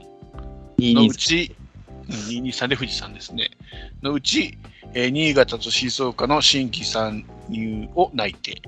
うん新潟はイースタンリーグ、静岡はウエスタンリーグにそれぞれ参加予定となる。うん。まあ、これ決定しましたね。そうですね。なんかまあまあ出来レースだったっぽいですけどね、これね。エイジェックのあの本気っぷりを見るに、本当にエイジェックじゃなくてよかったのかっていうのはちらっと思いましたけど、まあまあそういうもんだろうなっていう気はしますよね。所詮 NPB のやることなんでね。うーん、まあ、あの、まあ、噂のあれなんであんまり深くは言わないんですけど、でもやっぱり、あーなんて言うんでしょうね。あの、NPB 君もうちょっとうまくやった方がいいと思うんですよね。そういううん。あの、外から、外からっていうか、我々素人が見たって、え？ー本当にそうなってんの？みたいなこと、やっぱり起こってますからね。うん。まあ、過去の新規参入球団の時の騒動とか見ても、まあまあ、そうですね。ねうん。確かもうちょっとうまくやった方がいいんじゃないですかねっていう気がしますね。まあね、そんなのがあったら今こんなに信用を失ってないと思うので。に。まあ、そうですね。まあね。では続きまして、えー10月に入りました。10月1日です。えー埼玉西武ライオンズ、住田千尋が対千葉ロッテマリーンズ23回戦に先発し、敗戦投手となり、シーズン10敗目を喫する。うん。入団から2年連続2桁黒星は、えー1979年、80年の森重和、松沼博久以はいはい球団史上43年ぶり。うん。まあ、これは逆にでも、将来期待っていう感じしますよね、名前聞くとね。そうですね、森重と松沼ですからね。でしょ？はい、まあ実際いいピッチャーですしね。えね、あのーなんだっけ、つい最近の侍でも。よかったですしね。え。そうですね。してましまあ、あの、去年のは割と普通にやってガチで負けてるので、うんあのまあ、よくこんなに先発させたなっていうところからなんですけど、でも、うん。その経験が今年は生きてますよね。うやっぱん。見てても、その、ちょっとやそっとじゃ、どうしないとか、まあ、去年あんだけ投げてあんだけ負けてるから、まあなんか多少打たれてもみたいなところはありますね。ある意味で開き直りの境地感がありますけど、やっぱりいい球投げますよ。いや、いいい球投げてますよね。いいいし、自信ついてきてるなってのを感じますし、うちもうあのやられたこともありましたし、だから、うんまあ、あの、白星、黒星は、やっぱある程度野手とのか、ね、噛み合いもあるから、うんうん、ね、まあ、2年連続2桁杯が、果たしてそれだけで済むのかっていうのはちょっと思いますけど、でも、うんあの間違いなく今後勝てるようになっていくピッチャーだとは思いますよね。そうですね。ですね。はい。では続きまして、10月3日です。はい。ちょっと長いんで、ちょっと覚悟して聞いとってください。はい。はい、はい、はい。えー福岡ソフトバンクホークスの和田剛が、えー東北楽天ゴールデンイーグルス24回戦で勝利投手となり今季8勝目。NPB 史上42歳以上のシーズンで8勝以上を挙げたのは、えー1997年、大野豊、42歳で9勝。うん。うん。2005年、工藤公康、42歳で11勝。うん。2008年、山本昌、43歳で11勝にうん続いて、あについて、えー15年ぶり4人目で、えーパ・リーグ投手としては初。うん。また、40歳になったあ2021年から、えー通算20勝目となり、えー40歳の誕生日を迎えてから通算20勝以上を挙げたのは、えー山本昌の40勝、えーうん。工藤公康の38勝、うん若林正36勝、下柳剛21勝、黒田博樹21勝に次いで NPB 史上6人目。うんパ・リーグの投手では史上最多勝利うんということです。なるほどですね。すごい。ああ、そうなんだ。まあ、あの、あの、和田剛がいつまでも先発ローテをきっちり回ってるようではっていう、まあまあそうですね。ね、するんですけどね。うん、でも、いつまでたってもあの人のストレートはキレがいいですね。そうですね。本当に、本当にあなた40代なんですかっていう。いやー、だって松坂世代でしょうん松坂とか藤川球児とかがもうあんな感じになってるのにね、ねまだ投げてるっていう驚異的ですよね。あの化け物みたいな世代の中で。本当にね、松坂なんてもうね、あの、女の子と一緒に草野球やってるぐらいなんですから、本当に。いや、ほんとほんと。うん。そういうことやってて、全く何にもおかしくない年齢で、いまだに140キロそこそこの速球投げて勝ってるのはよくわからないですよ。もう別の意味で怪物ですよ、あれは。いや、怪ほんと怪物ですよそうですね。よ。だから、あれなんかね、ももともと昔からピッね、球が速くいいっていうよりも、キレで勝負するタイプで、ずっと変えなくてできるタイプじゃないですか、その世代が上がっても。うん。だからね、松坂だの、同じ世代が藤川とか、あと荒垣も一緒だよね、確か。そうですね。うんですよね。だから、あの辺みたいに剛腕系じゃなかったのがまた良かったのかもしれないですよね。うん。そうですね。杉内、ね、和田、まもうなんか、それで10年戦えるだろうって言われてたやつですね。うん。とんでもない世代ですけど、とんでもない世代の中でも一番息が長いのが和田とはちょっと思わなかっそうです思わな。ですね。だ高校の時なんかそんなじゃなかったもんね。確か島根かどっかだったよね。浜田商業かどっか、浜田かなんかだったよね。た。なんかそんなんだったような気がします。ん。すげえなぁ。恐ろしい話ですよ、本当に。では、えー10月4日です。セントラルリーグ、この日でセントラルリーグの全日程が終了と。投手主要6タイトルは最多勝と最高勝率の投手2冠となったえー横浜 d n a ベイサーズ、えー東克樹も含めて5選手全員が初獲得。うん。珍しいですね、こういうこともあるんですね。う。うんん。ええ今年は分け合うパターン多かったですね。そうですね。ああ、そうでしたね。うん。うん。さあ、えー続きまして10月5日ですね、えー北海道日本ハムファイターズ。お。お。福田卓がチームシーズン最終戦となる。対東北楽天ゴールデンイーグルス25回戦、えー6回の裏にえー登板し、1回を無失点。シーズン29試合、えーろ26回と3分の1を無失点に抑え、2016年の宮西直樹と並ぶチーム最,、えー最長タイ記録を達成。29試合無失点ですね、シーズン。そうなんですよ。だから、あのーなんかよくわかんないんですけど、い気がついたら、あのー失点がないっていう、あれ、そんなに抑えてたっけっていう 印象なんですけど、そうなんですよね。ちょこちょこ抑えてるんですよね、それだけロングリリーフとかはなくて、こう、1イニングとか、そうです、そうです。そそんな感じで。なんか、本当に、あのーまあでも結構厳しいシーンとかもちょくちょく、あの、登板してるんですけど、わりかし抑えてたので、あの、調子だな、今年と思ってましたけど、こんなに抑えてるとは正直思ってなかったっていう。ホックストロットさんがそうやって言うんだったらすげえな。そうら割とランナーはまあまあ出したりするんですよ。うんうんなんですけど、今年はあれですね、本当に、あのー打たれなかったですね、そういう意味では。決定的なシーンを作らせなかったですね。なるほどね。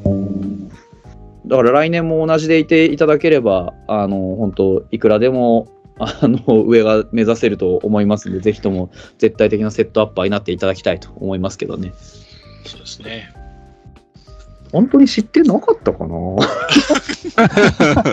どっかで打たれたような気がするんだけどな。いや、たいや、でも、自責点じゃないのかもわからない。そうそう。ああー、はいはいはい。一応、でも防御率は0、0いや、そうなんですよ。確かに失点ゼロで自責ゼロなんですけど、なんかどっかで打たれて誰かのランナー返してたような印象があるんだようーん。な。なんか、あんまりだから、あの、確かに記録ゼロなんですけど、あんまり信用してないんですよ。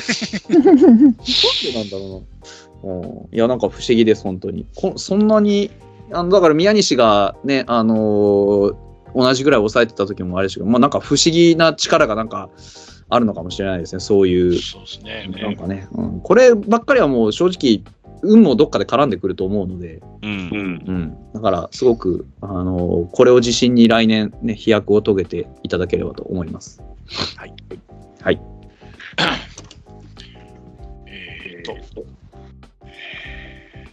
きまして、10月6日、えー日本野球機構は、チュニドラ、中日ドラゴンズから契約解除されたジャリエル・ロドリゲスを自由契約選手として公示。はあ、ありましたね。亡命ロドリゲスですね。もうダメその話題よ。もう、もうあの歌がもうずっとループしてんのに俺。はい。うん ちょっとチュニドラを挟んでみました。いや、まあ、ここれに関しては中日悪くないですからね。そうそうそうね。俺ひ、被害者なんだけど、なんか中日からもと面白くなっちゃうのよくないですね。そう面白いよね。でも、笑う空気ができてるからな。すげえあいつ。国ドラってるだけで、なんかこう、ね、あのいじりたくなっちゃうのはよくないですね、これね。だって観客もすごい入ってるんでしょ？そうらしいですね。うん。みんな期待してんですよね、こういうの。知らんけど。やって面白くやってくれるんだろうっていうね。そうそうえーはい。えーで、続きまして10月7日です。えー福岡ソフトバンクホークスが、あー東北楽天ゴールデンイーグルス25回戦に5対5で引き分け、えー2年連続となるクライマックスシリーズ進出が決定。またこの試合9回表に登板した楽天松井裕樹が、えー通算500試合登板を達成。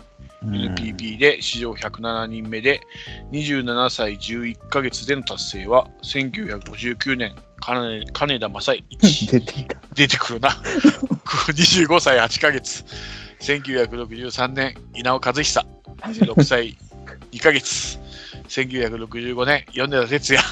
古い人ばっかりだな。おかしい人たちばっかりだ。27歳5ヶ月に続いて4位の年少記録27歳で500試合登板ですねはいなんかレジェンドの人しか出てこないな。そうですね。しかもすっげえ古いっていうね。バカみたいに投げてる世代でね。そうそうそう。ローテーションもクソもない頃ですよね。もう米田とかむちゃくちゃだったらしいからね、当然見たことないけど。めっちゃ投げてますもんね。ガソリンタンクっていう。そうですね。そうそう。んあの無茶な時代の中でもまたその中で言われてるぐらいだからね。そうそうそうそう。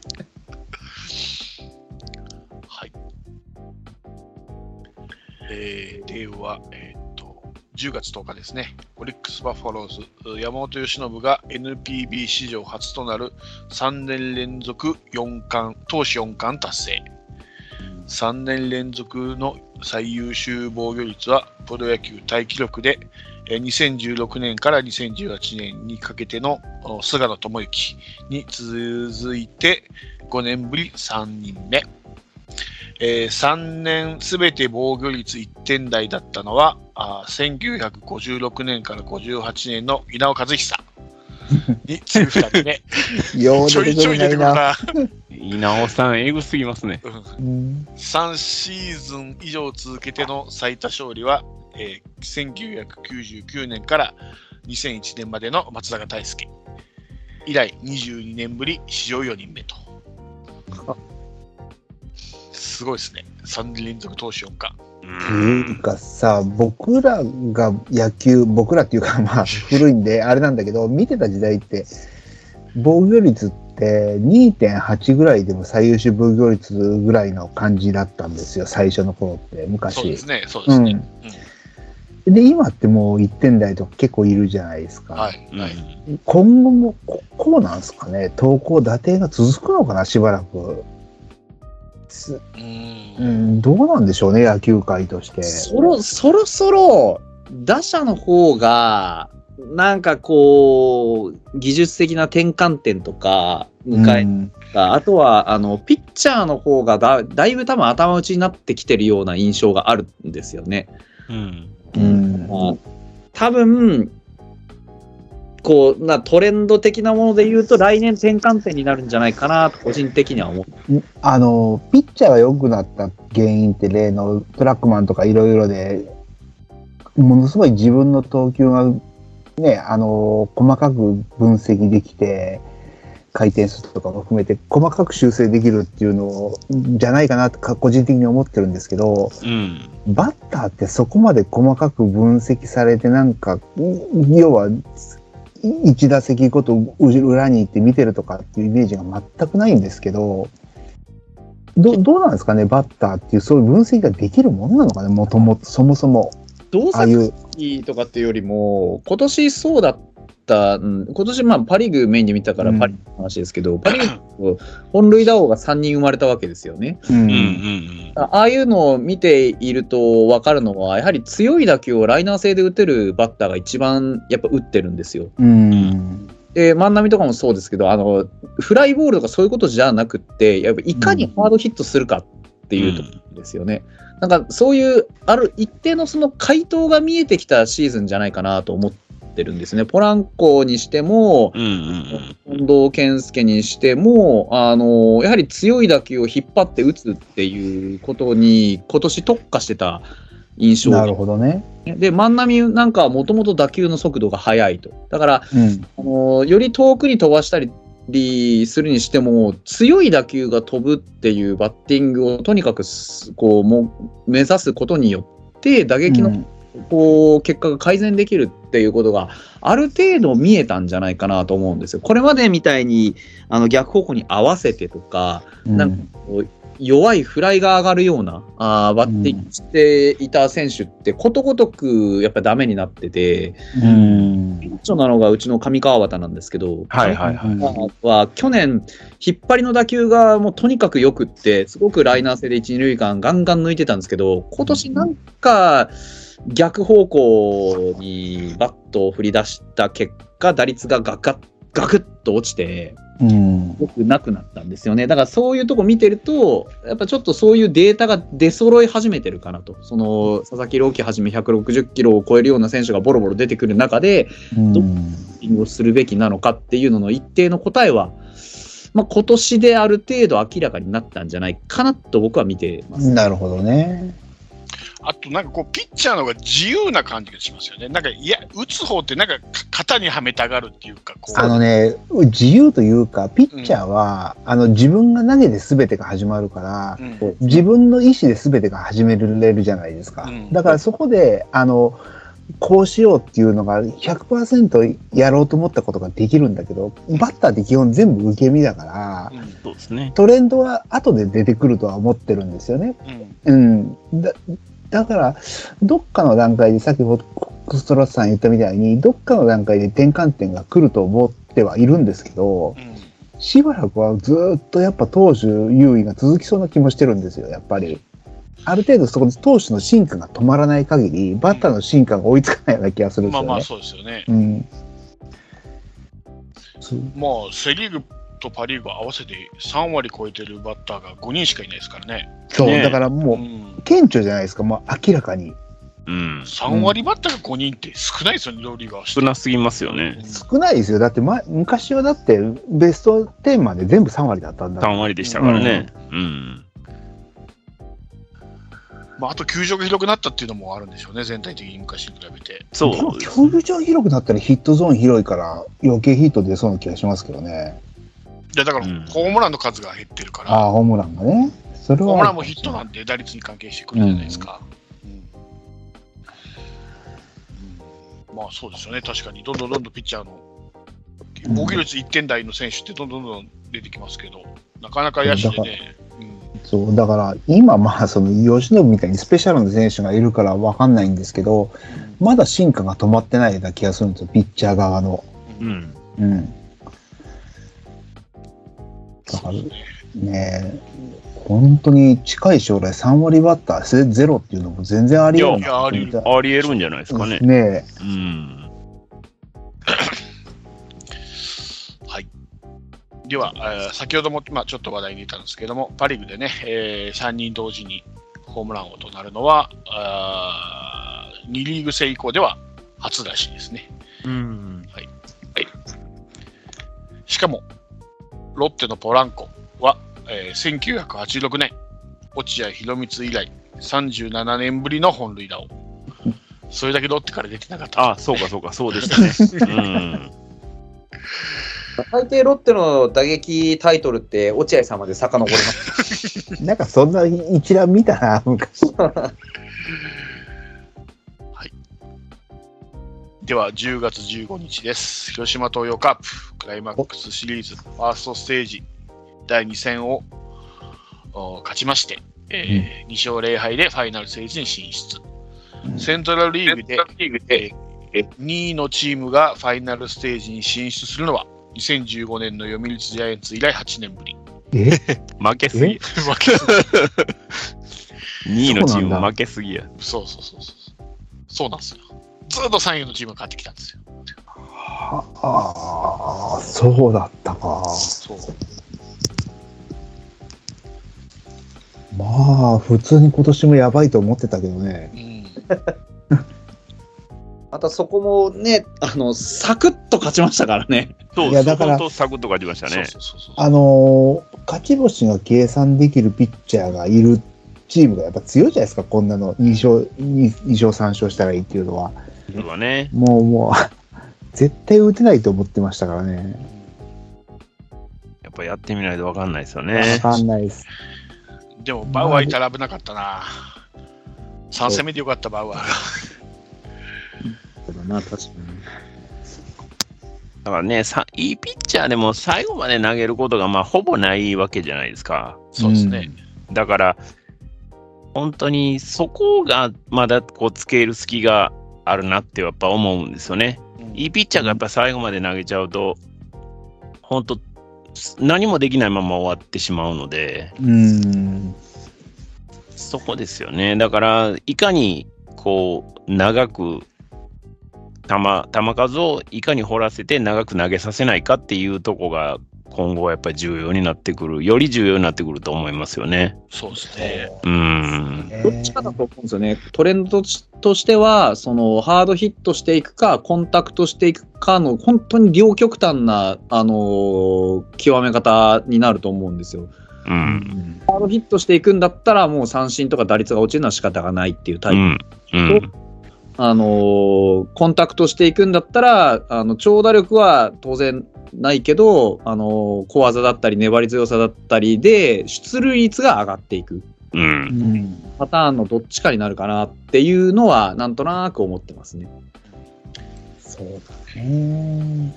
この試合はね、あの、1回戦、え1回戦第一い一番最初の試合、東でしたけど、まあ、うん球数投げさせて早く下ろ下ろねさせる作戦に入れて、うん。それが功を奏しましたし、あのね、あのー、何でしたっけ、あの、スクイズ、ね、初期のうん3頭とスクイズ、うん。ああいう作戦を、ね、短期決戦用の作戦どんどんやる割には、次のファイナルステージで、そう あっさりね。まあ話まあ。その気配が全くなかったんで、いや、あれはもうね、ああその、あれの、その試合はもう、初期はもうすごかったけど、もう、次の、まあ、今後出てくるんだろうけど、次はもう、もう完全にもう力負けですから、そそんうそな ね、出すまでもなく終わりた印象だよねう。そうそう完全に飲まれてたよね、あれ雰囲気で甲子園の。まあ、飲まれてたし、もう、単純にじ実力の差だと思いました、あそこは。残念ながら。いや、あれね、観客がもうちょっと入れ入れさせてもらったらね、カープワンを、もうちょっと頑張ってるかもしれんけど、あんな隅っこに追えられたらね、そら、あのカープがね、初めてクライマックスした時は半分ぐらいが甲子園ばっかになりましたけど、その二の舞にならないように、隅っこの方に追えられてましたからね、カープの。球団の勝ちですよ。球団の勝ち。あれじゃあまあね、ちょっと、雰囲気飲まれますよね、あの甲子園は、また。何もできなかったね。はい。はい。で、えーっと、その翌日ですね、10月16日、千葉ロッテマリーンズが、あークライマックスですね、シリーズうー第3戦に逆転サヨナラ勝ちし、えー2勝1敗でファイナルステージ進出決定。なお、この試合、えー10回表にソフトバンクのあ柳田悠岐がタイムリーを放ち、クライマックスシリーズにおける通算打点を32とし、単独首位となる。うんなるほど。はあまあで、そんだけずっと出てますからね、確かにね、クライマックスにね。なるほどな。はい。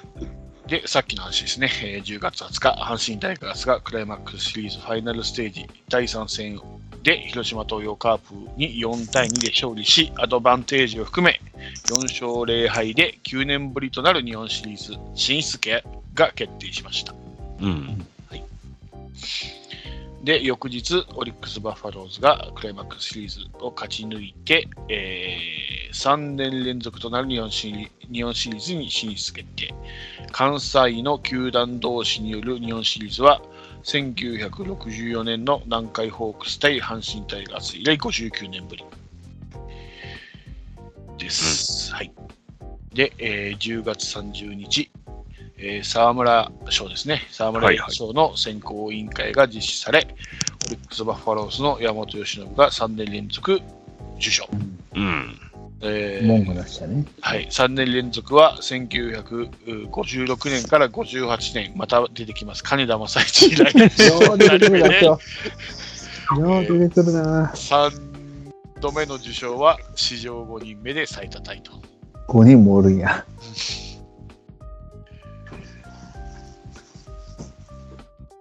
三だから3度目がですね、3年連続はだから金田以来。うんうん。そうそうですね。すごい。っていうか、あの選考基準をクリアできるピッチャーが来年誰がいるんですかっていう方が気になるよね。そうですね。ねえ。そうっすね。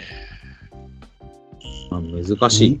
端い的に。るいやー、ちょっと思いつかないですよ思いね。つかないっすようね。ん。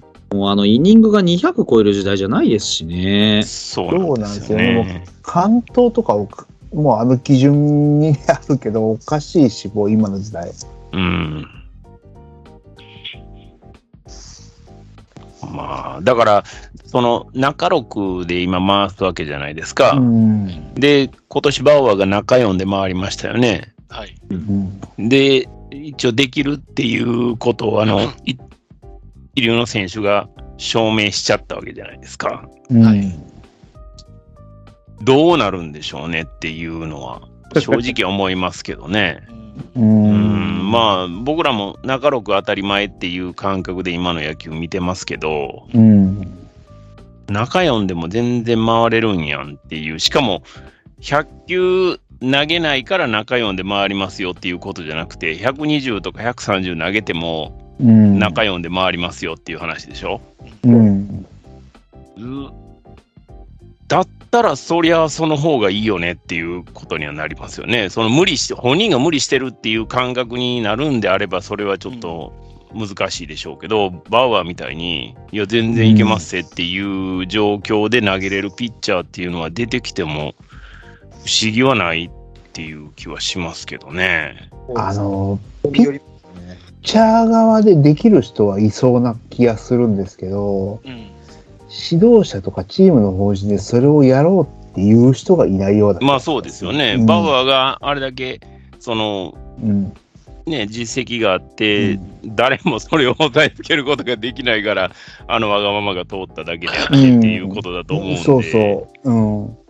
日本人がそれやるって言っても、いやいや、中六で回っとったらええやんかって言われたら、それで終わりっていう感じはもちろんするんですけど、失敗した時に泥をかぶれるほどの人はいないような気がしますよね。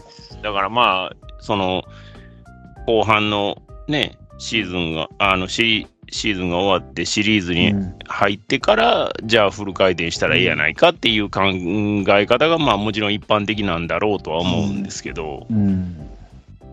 でもトータルで考えたらな、それこそさっきの沢村賞のまあ話もそうですけど、中4で回れるんやったら回った方が、そりゃ、がぜんチャンスも多いし、っていうことにはなるよなとは思いますけどね。かつ、もしそのピッチャーに本当に、例えば山本由伸みたいに力があって、まあ、山本由伸もね、中5で回ることもありましたから、と考えれば、こっちの方がチームにとってはプラスよなって、やっぱり思いますよね。うん。あとやっぱ調整の仕方もやっぱ違うんじゃないですかね、その中6と中中6の人が中4で調整するややり方をするとうまくいかないんじゃないかな、もう中4は中4のやり方が、そうでしょうね。だだから調整からして変えていかないといけないでしょうけどね。だから、あのなんだなんだったかな、えっと、えっと、松坂がメジャー行った時に、最初良かったのはダメになったのは、あれ、中6の調整の仕方で中4でやったら、なるほどね。で、それをまるっきり中4の調整の仕方でやったのが黒田だったらしいんですよ。うんだから調整の仕方をまるっきり中4用に変えたらしいんですよね。うん。だからあれだけの年、年齢でも投げれたっていう、メジャーで投げれたっていうのがあってみたいなんで、うんうんだから中6の調整の仕方で中4っていうのはまあまあまあ、もちろん無理でしょうね。難しいんでしょうね。うんうん、それは無理でしょうね。そこがねどうなるかですよね。日本、まあそれ、そもそもまあ日本人に向い体つきが違いますから、向いてるか向いてないかっていうことも、まあうん。もちろんもちろん、うんありますけど、まあでも体も大型化してるわけじゃないですか。そうですね。で、だ投げか投げ方も本当、ショートアームで投げるピッチャーもめちゃくちゃ多いわけで、うんこれまでのね、全身使ってっていうバランスも含めてっていうようなピッチャーは、だんだん少数派になってきつつあるわけですから、うん。どっかで意識改革あってもおかしくないかなと思いますけどね。そうだと思います。だから本当に別に沢村賞に合わせる必要1ミリもないけど。もちもちろんもちろんうん。だけど、ちょっとね、この中六っていうのが、近代野球でしょっていうのは、もしかしたら全然違うのかもしれないですよね。うん。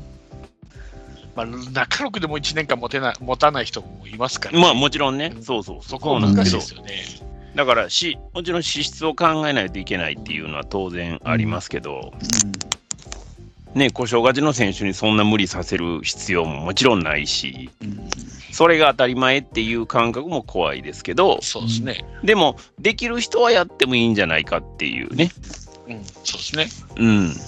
その方がチームも勝利には近づくし、本人もできるんやったらでき回した方が、それの方がいいよねっていうのは、シンプルに思いますけどね。うん。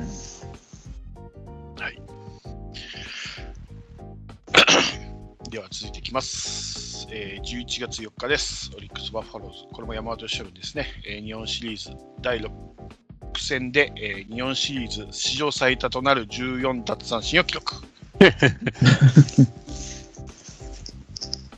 すごかった。まあ、て定常運転です。ごかったこの後に及んで、日本シリーズ14奪三振っていうね。まあ、球数制限がなかったら、これぐらいはできますっていう、まあ、さっきの話の続きにはなりますけど、そうですね。うん、すごかったです。しかもこれ、確か阪神大手になってからのそうです、そうです。ですよね。はい。い。はい、すごい、すごいですね。一人でできちゃうんですよ、こういうこと。本当にね。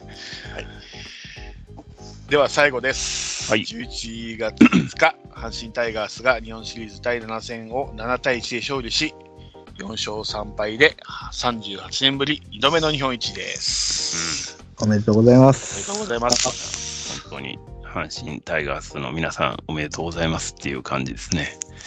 まあ、あと、まあ、ファンにとっては本当に嬉しい1年になりました。はい。はい。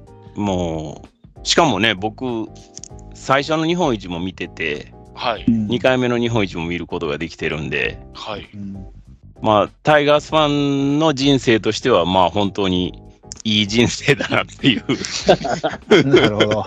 感じはしますね。はいはいはい。はい。だってね、あの、もっといっぱい昔優勝してたら、うん。昔の日本一とか生まれてないとか、見てないっていうことが起こり得るわけじゃないですか。はい。うんそういう意味では、こんだけしか日本一になってなかったっていうのは、ある種こう、役得というか、すごいですね。二度、二度目っていうのがすごいですよね。なでも優勝はもっとしてました。7回か。なんか、まあ、1リーグ戦も含めてなんでしょうけど。うん日、本一がね、日本一がね、おー意外うん意外とすく、まあ、ううちもね、言って 3, 3回 ?4 回 ?3 回か。うん。なんで、まあ、日本一監督に、ね、なった人がもうこの世にいないですからね、うちは。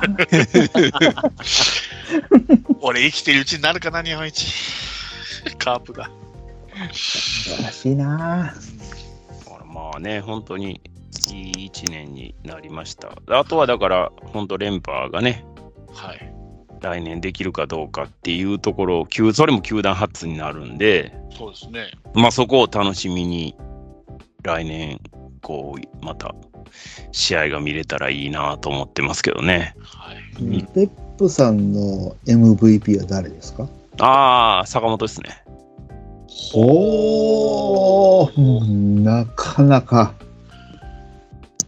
はい。いや、もちろん全員ですけどね、そんなん言い出したら全員ですけど、やっぱり坂本がどんだけやっぱりね、しかももう本当に正捕者梅野梅野って就任した時からずーっと言われてて、うんう。ん。全然途中腐ってもおかしくなかったと思うんですよ。うん。うん。だってゼロで抑えても次の試合すぐ梅野に変えられるし、うん。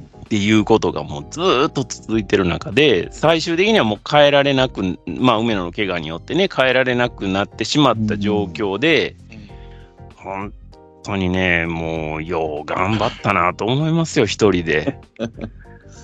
なるほどですね。ね確かに。だって、怪我し、まあ坂本が怪我してたら本当どうなってたかって、まあもう本当わからないわけですし、まあもちろん、ね、痛いところっていうのはもうめちゃくちゃあったみたいですから、うん。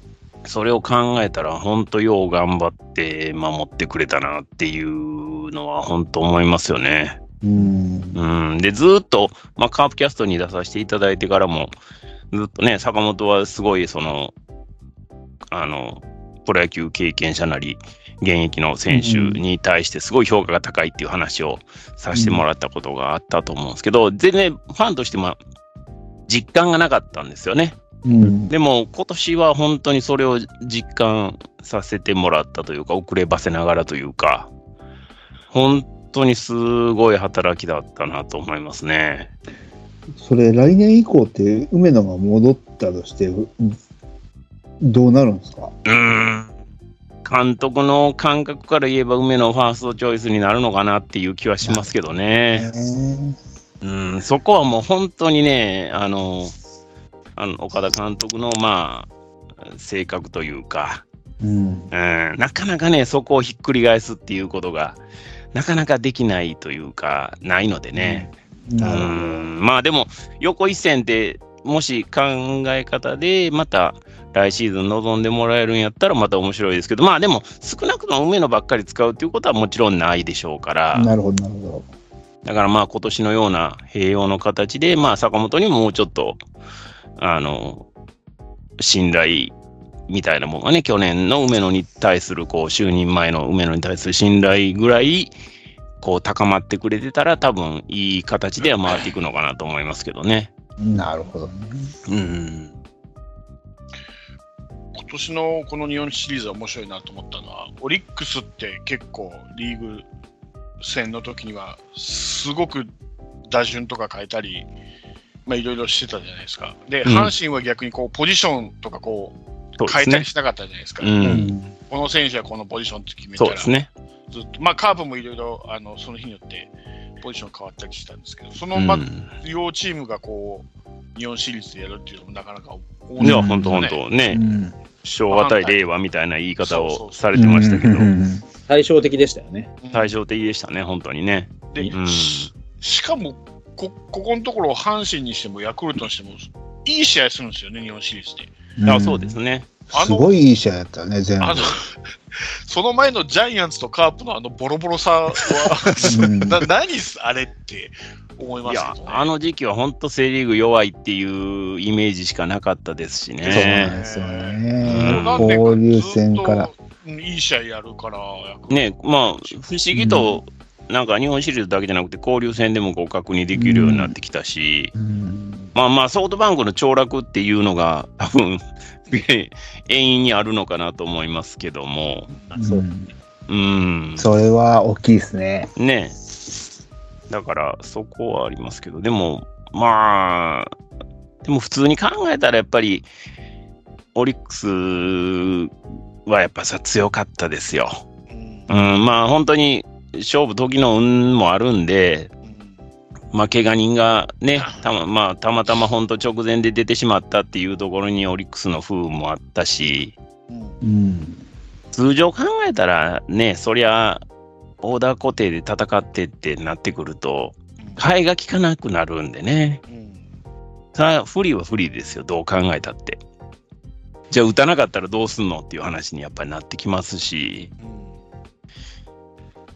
まあ、それを考えるとね、まあ本当に今年はよくやれたなっていう結果も含めてよかった。いやー、すごかったですよ。だから、あのーすごいなと思ったのは、普通、やっぱ戦力が揃ってて、勝てて当たり前、当たり前ではないですけど、その順位予想通りに勝つのが難しいのがプロ野球じゃないですか。そうですねそのうんで、それをやっぱり戦力揃ってますっていうところで、まあ、おじして岡田さんが来て、ここでもうきちっと勝ち切るところで、やっぱ、岡田さんすごいなと思いましたよ、やっぱ。うん。うん。あれはもう本当にすごいと思いましたね。だってもう優勝させるために来たようなもんですからね、そうそうそう。そのプレッシャーは多分あると思いますよ、岡田さん。まあそうですね。うんだからもうこれは、この価値っていうのは、まあ、じこっちの方を腐すわけじゃないけど、新井さんのやつとはまた全然意味が違うじゃないですか。そううんフロックみたいなもんで思い切ってできたっていうところもあるじゃないですか、絶対に。いフロックじゃないと思いますよ。や、でも、でも、あの、いあ前評判が低いから、思い切ってできたとこって絶対ゼロじゃないじゃないですか。まあまあまあまあ、そそううでですね。うん。でも、まあ仕事でも何でもそうだって絶対やんなきゃいけないっていうとこやりきるのって結構難しいじゃないですか。そうですねうん。うん。だからそこを、その阪神っていう、あの球団でやりきったっていうのはやっぱりすごかったですよ。うん。うん。そうですそうですね。うんうんやっぱり、まあ、本当にでも今、さっきね、あの、ペップさんおっしゃってくれたように、本当にあの、時の運ってすごいあったと思うんですよ。本当どっちもでもおかしくなかったし、うん。で、いや、本当僕、個人的な感情で言うと、やっぱりパ・リーグの普段こう応援をしてるからに、やっぱオリックスにちょっと肩入れする部分があったんですけど、うん。うやっん。ぱりそれにしても、オリックスはよく頑張ったなと思うんですよ。やっぱり4番もいないし。うん。うん。その、さまざま本当に日本シリーズの直前にこう、怪我人とか出て、よく最終戦までもつれ込んだなっていう、うん。とこも含めて、で、そこをしっかりね、最後、まあ、とどめを刺し切るというか、うん。あできた阪神も本当に強かったですし、あーだから、まあ、見てて、なんて言うんでしょうね。あの、本当がっぷり四つというか、うん。あの大味な展開になることもありましたけれど、それをひっくるめて、本当にほぼ互角の印象だっですね。て、うん。うん、だからすごい、ね、やっぱ最後にそれを手繰り寄せたのは、やっぱり阪神のね、38分の積年の、こうね、やっぱり思いなのかなというのは、あー思いましたけど、やっぱそういうドラマの積み重ね、うん。あ与える力っていうのは大きいんだなっていうのは思いましたね。本当に声援もすごかったですしね。うん。うん、やっぱ見応えのあるシリーズだったんじゃないですかね、そういう意味では。そうですね。はまあ、あとあの、はい大阪ドームのハウスルールに助けられた部分も ありましたからね。ね2本損して日ます本損してますからね。明らかなホームランですからね。どう見てもホームランですからね、あれうね。ん。まあでもね、自分とこの本拠地のルールやから、そりゃしょうがないっていう。ここにね、まあなんかその分かれ目があったような気がするんですよね。やっぱ自分とこのホームの球場が味方してくれないってそいうう、そうそう、ほんとね。見てないねっていうのうは、だからね、オリックスのファンの方は、いやいやいやって思ってる方も多分多くいらっしゃると思うんですけど、うんまあ、本当そういう運が左右、左右したなって本当に思ってますね。もうががっぷりでやって、あの、力で勝てたとは到底思えない。なんか最後の最後そこでこう、まあなんか運で勝ったってほどじゃないんですけど、なんうか、ん。なんでしょうその、こう、ほんの少しの差が、いや、どう本当本当でそのそのほんの少しの差の中に、やっぱりそういうね、些細な、こう、ついてない展開だとか、そうそうそうそう。っていうものはあったような気がしますよね。うん。やっぱり流れをね、こう重視して、こう、1年間やってきた監督なんで、そこの流れを本当にあの、日本のホームラン含め、うん。はいうん、うまく流れたなっていうのは、本当、できすぎの感じは本当にありますよね。なんかこうね、そういうふうに導かれたというか、なんかそなのんかね、ね。うん、まあ、本当にびっ驚く流れにはなりましたね。まあ、本人も、ご本人もね、監督も日本一になれるとは思ってなかったっておっしゃってましたけど、本当そうだと思います。それが本当のところだったと思いますんで、いやー、まあ、でもいい、いい一年に本当なってよかったなーっていう、今はもうそういう気持ちしかないですね。うん。岡田さん自身も監督として初めてか？初めてです。ですね。はい。だからまあ選手でも日本一、監督でも日本一になれたっていうね、ああ、素晴らしい。まあ、2回のうち両方とも、両方とも経験してるっていうね。すごいですよね。うんですよね。まあ選手の時はあのほぼ活躍できんかったんで、日本一あんま嬉しくなかったって言ってましたけど、まあまあ、でも5番としてね、シーズンあんだけ打ったから。でも、バックスクリーン3連発の年。ああ、いや、あの、日本シリーズがね、あ、日本シリーズ。日本シリーズあんまり打ってなかったんで、そうそうそう。いやー、でも今年の阪神の勝ち方は、その若手が活躍したっていうところが大きいから、うん下手したら続きそうだなっていう怖さはありますよ、普通うに。んねまあ続いてくれるといいなとファンは思ってますけど、うんまあ本当こればっかりはね、どうなるかわからないんで、85年のメンバーですら、まあ怪我なりなんなりで、2年後には最下位になってますからね。確かに。それを考えると、ね。もう何が起こっても不思議じゃないんで、あの時もしばらく続きそうだなって思ったな、そういえば。まあでもね、怪我がやっぱりどうしても出ちゃうと、そりゃもうゼロですからね。試合に出なかったらもう活躍のしようがないので。う。そうですね。うんんで、2年後にはね、もうバースがもう息子さんの病気で途中でからもう帰っちゃうっていうようなことにもなりましたし、うん。まあだから本当に中心選手、まあ特にね、バッティングの選手に頼ってたところが大きかったので、まあ、ごぼっと抜けるとやっぱそりゃそうなっちゃいますよね。そうですね。うん、だから全体で本当にか、こう、誰が出ても強いっていうオリックスっていうのは、連覇を成し遂げるだけのその、まあ戦略なり、チーム構成なりっていうのが、やっぱうまくいってると思いますね。いや、もうね、阪神は本当ドラフトがいいですよ。まあね、本当今はね、結果が出てるんで、ね。スタメン見て思ったけど、2016年ドラ1の大山が4番でしょ？うん。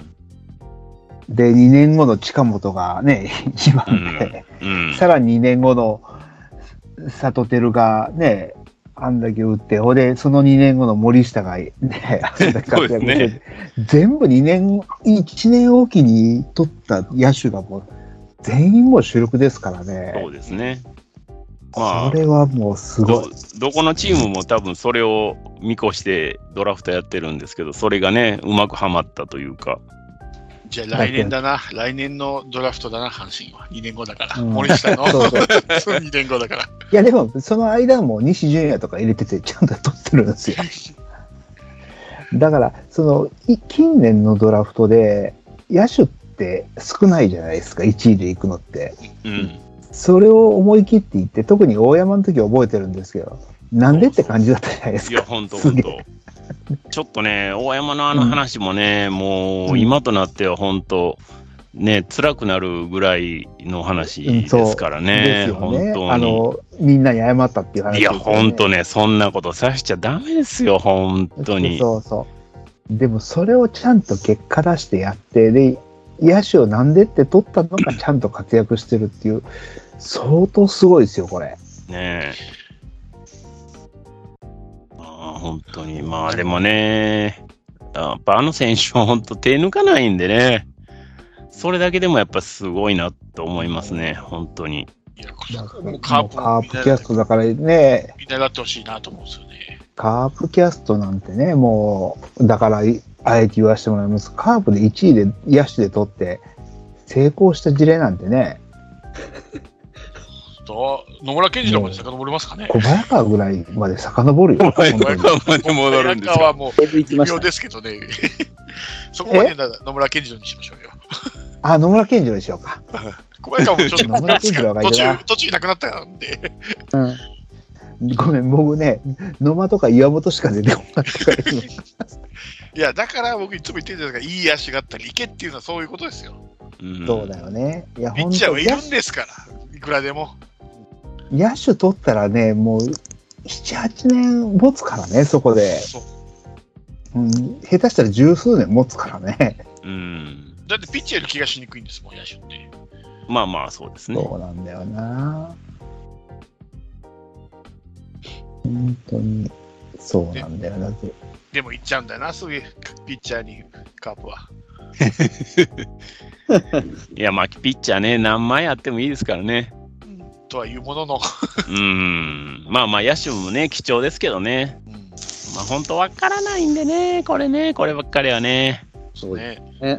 当たり外れが大きいのが野手ですね。で、当たれば何年も持つし、で逆にピッチャーはなかなかね、その、ある程度計算が立つパターンがまあまあ多いので、ただその分、なかなか選手寿命がね、そこまで長い。そうですよね。ね、いないっていうわけですから、そこのバランスピッ確かに。ピッチャーは先発で取ったけどダメだったら中継ぎとかいろいろあるけど、野手で、そこで取ってダメだったら意外と潰しきかないですもんね。そうそうそう。えー、ピッチャーはね、配置転換なり、なんなりがね、いろいろまだできますけどね。なんとかこう、でなんだったら別にワンポイントとかまでそうそうそうそう試合に入ってくるわけで、そうそう抑えれればな,、なるわけですから。うん今のところはね、まだそれもルール的に禁止にされてないですからね、NPB の場合はね。うん、この先分かりませんけど。まあ、や野手でもね、内野だったらね、ある程度打てればダメでも外野とかいう選択肢あるんですけど、外野から内野ってないんでね、なかなか。なかなかないですよね、外野で外すと。そう考えたら、外野でと1位行くってなかなかよね。野間さんですか？え？野間さんですか？野間さんも、でもいやいや、野間の話は今一切してなくて、いや、そこでスタート、そこで森下とかね、ああいうなんか。だから俺、森下言っとけっつったのにやるだけ。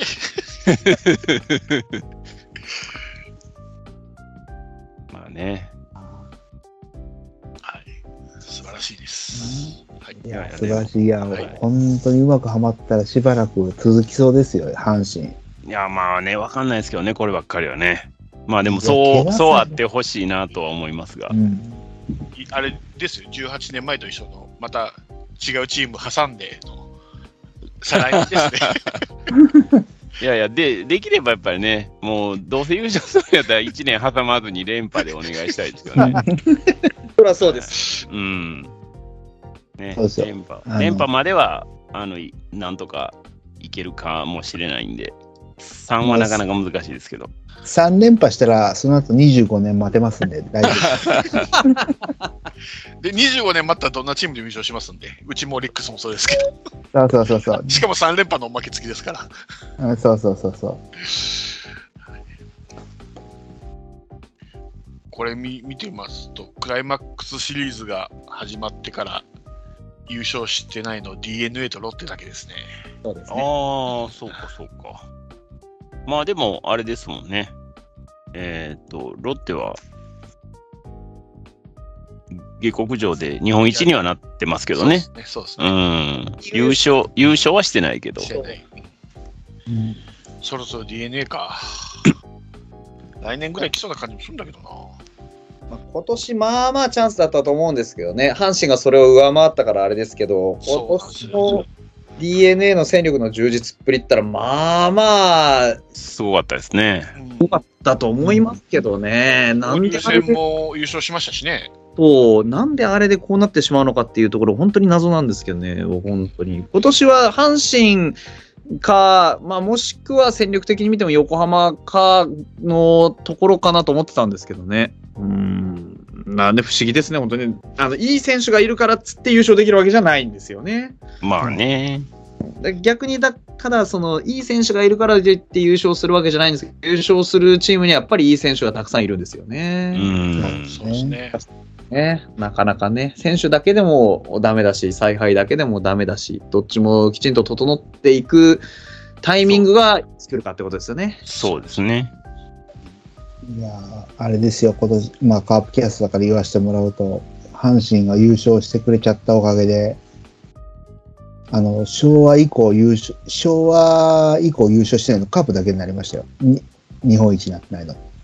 ああ、そういうことですか。そうそう。今までカープと阪神だけだったんですけど、うんうんうんうん。抜けられました。来年する、来年。来年するかな そう、来年して、その次はまた阪神。昭和からしてないですよ。平成してないんですよ。そうですね。いや、3回もチャンスあったのにな。あったねそのうち1回は日本シリーズすら行ってないしな。史上最強の打線をも持ちながら。ねはい。まあ、1個、あの、カープキャストなんで、カープのフォローすると、新井さん、はい、新人監督1年目で最多勝利ですね、74勝は。素晴らしい。はい、どの監督よりも勝勝ってさあ、ます。すごい。それは素晴らしいですね。はい。小葉監督よりも、うん山本浩二監督よりも勝ってます。あ74勝広島の中でっていうことですか？そうそうそう、そうです。あ、なるほど、なるほど。広島の中でね。いやいや、でも素晴ら、それでも素晴らしい。当てるのはすごいいいことです、やっぱりね。そうそうそううん。いや、なかなかここまでのね、あのー優勝争いまでっていうのは、予想してる人はそんなにね、いなかったと思いますかいら、や、いないです。いますよ。ね、いや、そういう意味でも、ただね、阪神と違って今年活躍したのがベテランなんですよね、みんな。ああ、まあね。ね、ちょっと気になってたんですよね。今年、あの、世代交代的なところまでメスが入ってないので、うんいや、本当そうなんですよ。ベテランがかなり頑張ったおかげで勝ってる印象が強いので、うんこれ来年、そのね、ベテランたちが同じように働いてくれなかった時、若手が奮起できなかったらかなり厳しくなってくるんで、まあね、うん戦力の本当そうなん理解ですしも必要ですよね。そうですよね。そうなんです。だから、そこがね、あの、今年はもう本当に、こ田中康介とか中崎とか、本当に頑張ってくれたんで、うん。今年はもう言うことなしなんですけど、じゃあそれが来年また一段レベルアップするかって言ったらもうちょっとありえない。うんのでうんえーだからもう、あの西川龍馬が抜けたのをバネにして、外野一枠を例えば末川とかね、うんうん、そう、取って、枠空いたわけですからね、本当に。そうなんですよね。なので、そこは取ってもらって、あとは若手の奮起を、またちょっとゼロスタートでやってもらわないといけないんで、ちょっとね、今年の2位からの上積みがあんまり期待できないんで、そこはちょっときついっすね、カープは。ね、いかにこの若手たちを戦力化するかっていうところではかなり難しいミッションを課されているとは思いますけどね。うんそうなんです。だからもう本当にね、あの、今年やった、新井さんがやったオペレーションと全く別のことをやんなきゃいけないですよ。ベテランを生かすっていうオペレーションをやったことと、じゃないことをやんなきゃいけないんで、うんうんうんだから今年のは認めつつも違うことをしなきゃいけないっていう意味ではまた新しい、完全にゼロからだなと思うんですよ、うんうんうん正直。そうですね。確かに。ねはい。というわけで、今シーズンを振り返ってみましたけども、はい。また、あー来シーズン、また野球が始まりますので、うん。またね、見て、応援して、また振り返りの会をやっていきたいと思います。今日はお疲れ様でした。ありがとうございました。ありがとうございます。ありがとうございました。